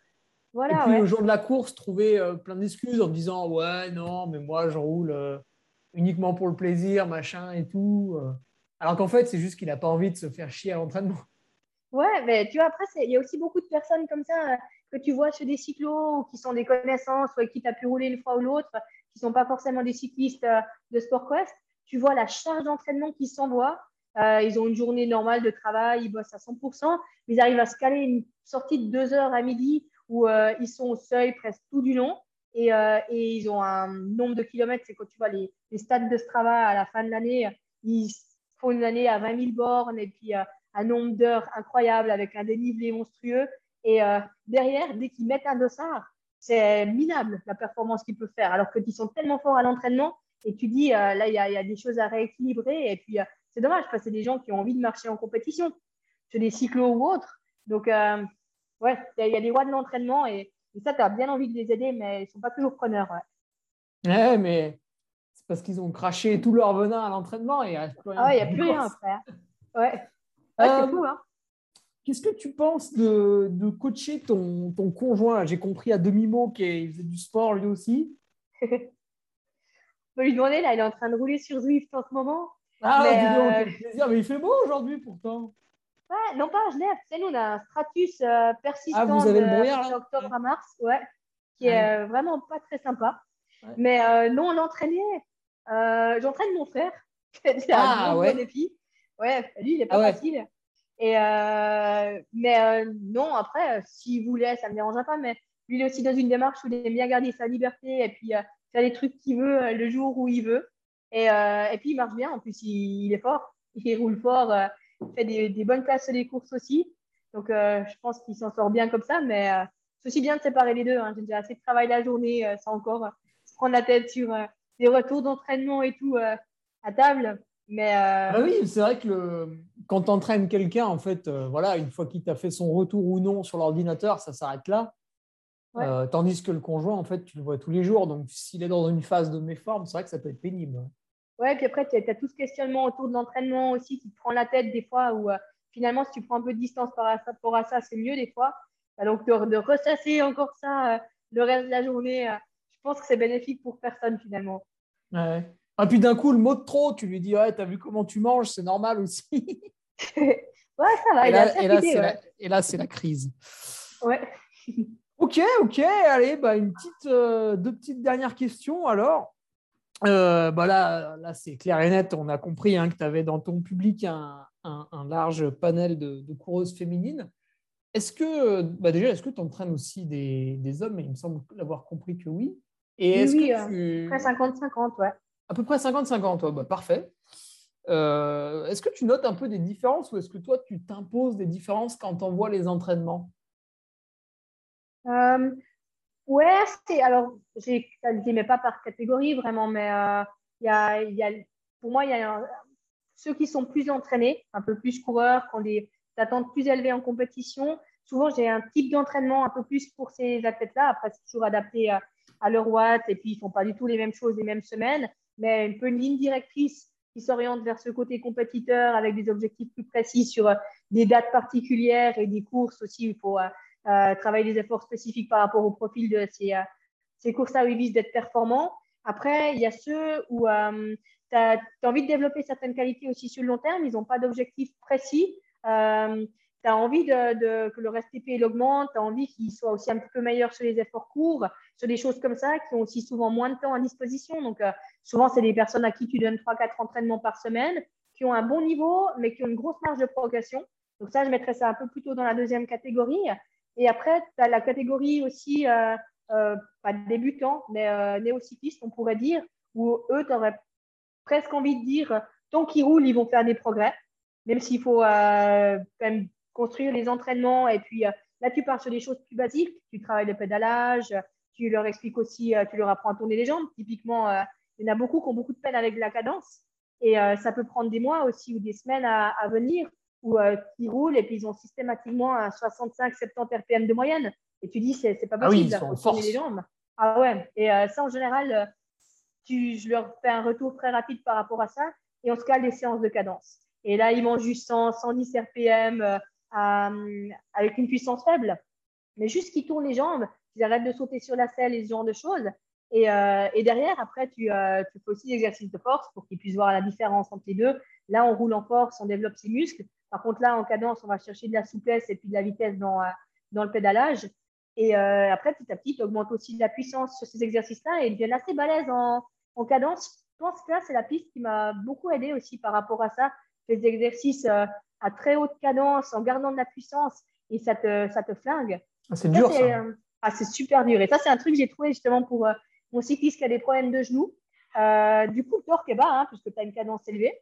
Et du coup, je le mets à mort avec la cadence, pas avec des, pas avec des 120 RPM ou des trucs comme ça. Un 110, ça suffit largement. Mais tu mets un 110 avec 10 watts au seuil ou proche de la PMA des efforts courts, tu vois, de 30 secondes, une minute. Et euh, ça fait bien, bien mal au cardio. Et puis, euh, tes jambes, elles tombent toutes seules après. Ah oui, bah, c'est marrant. Il y a un an, euh, on ne doit pas être loin du jour pour jour. J'avais fait. Enfin, l'entraîneur, il m'avait mis trois à quatre fois là, la séance où je faisais du seuil. Ouais, au début, ça devait être une minute. Puis à la fin du cycle, on arrivait à deux minutes. Donc au seuil et 120, 125 RPM, c'était horrible. Hein. Ah, c'était titanesque. Ah ouais, tu sais plus comment te mettre sur le vélo aussi. Non, non, j'avais ah, déjà mis deux séries, euh, deux répétitions avant de comprendre euh, quel braquet mettre. Ouais. Ah, puis la position sur la selle aussi. Euh, J'essaie de rester bien gainé, mais c'est hyper inconfortable.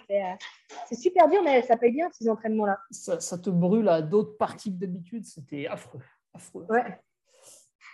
Euh, si tu avais un conseil à te donner à toi il y a 5 ou 10 ans en arrière pour accélérer, je ne sais pas moi, le, processus pour être coach ou euh, une autre orientation quelconque?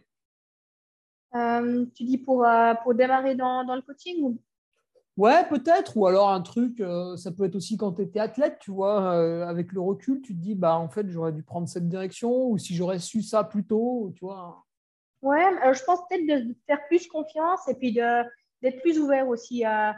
Maintenant, ça, ça a bien changé, mais pas de rester sur des choses qui te, qui te réconfortent parce que tu les connais, de ne pas avoir peur de l'inconnu, typiquement de tester les intensités en hiver ou ce genre de choses, et de se faire hmm. confiance euh, au niveau du feeling, tu vois. C'est pas parce que ton feeling, il est correct que c'est forcément bien. Euh, tu peux t'ouvrir à d'autres choses qui finalement seraient sûrement mieux pour toi, mais que si tu ne prends pas la peine de les expérimenter ou euh, ouais, de les tester, finalement, tu ne sauras jamais d'être peut-être un petit peu plus curieux, puis pas rester dans un schéma qui, euh, qui a l'air de convenir, parce que finalement, il y a, y a vachement mieux en fait. D'accord. Et euh, alors pour finir, si tu avais quelqu'un que tu voulais entendre sur le podcast, là, un collègue coach ou une collègue euh, Moi, je dirais Sylvain, mon collègue Sylvain qui est, qui est en, en lien bah, justement avec, avec Alexandre. C'est lui qui nous a fait découvrir Nolio aussi. Et Sylvain, il est assez discret. C'est pas quelqu'un que tu remarques dans les, euh, spécifiquement dans les entraîneurs, parce qu'on est bah, justement trois entraîneurs pour ce pôle euh, vélo. Euh, Johan qui a une place un petit peu de, pas vraiment de chef, parce qu'on se partage vraiment les choses, mais moi, j'aime pas forcément prendre les décisions et puis faire les briefings et ce genre de choses, me mettre en avant. Je suis un petit peu plus en arrière, mais, mais proche des gens aussi, à discuter beaucoup avec eux. Donc, on a tous des personnalités assez différentes. Sylvain, il est un petit peu plus discret, par contre, il a des connaissances énormes et il te raconte des anecdotes et des trucs euh, que tu n'aurais jamais soupçonné. Et, ah bah, euh, parfait, ça. non, franchement, il est, il est, incroyable. Il y a des trucs qui peuvent te sortir comme ça, ou, euh, ou des rencontres qu'il a fait avec certaines personnes, ou des choses qu'il a pu faire lui sur des Ironman. Ou, en fait, tu es vachement bluffé. Quoi. Donc, moi, je dirais lui, ouais. Qui cache bien son jeu. Bah allez, on va l'ajouter à la liste euh, si ce n'était pas déjà fait. Là. Je ne l'ai pas sous les yeux, mais je regarderai. Ouais, non, tu peux noter à Sylvain Millet, le contacter mm. et je pense qu'il va te faire un super podcast. Ouais. Eh ben, en tout cas, Virginie, euh, merci. Alors, euh, tu étais la deuxième entraîneuse féminine, mais derrière toi, tu vois, elles sont là, elles arrivent là d'ici. cool. On a trois ou quatre prochaines là. Très bien, ça va être top. On va rééquilibrer notre pourcentage aussi sur le ouais, c'est pas un concours, mais euh, non, c'est chouette d'entendre aussi le point de vue de femme. Des fois, ça donne une autre perspective, donc c'est intéressant. Oui, c'est déjà très intéressant d'avoir des entraîneurs en triathlon, en cyclisme, en course à pied, en kayak, en ce que tu veux. Euh, et alors, quand on ajoute encore la, la doublette masculin-féminin, ça donne encore plus d'idées. Ouais. Donc, c'est top. Eh ben, merci euh, Virginie pour ton temps. Bah, grand plaisir, merci à toi. Et puis, on mettra les liens pour euh, retrouver SportQuest dans la description. Ok, ça marche, c'est gentil. Eh bien, allez, salut. Ciao, bonne soirée. Tu viens d'écouter un nouvel épisode du Nolio Podcast. Je sais, c'était génial. N'hésite pas à réagir sur l'une ou l'autre de nos plateformes, que ce soit notre page Facebook, Instagram, notre groupe Strava ou sur LinkedIn. Les liens sont dans la description. Allez, à bientôt pour un nouvel épisode. Salut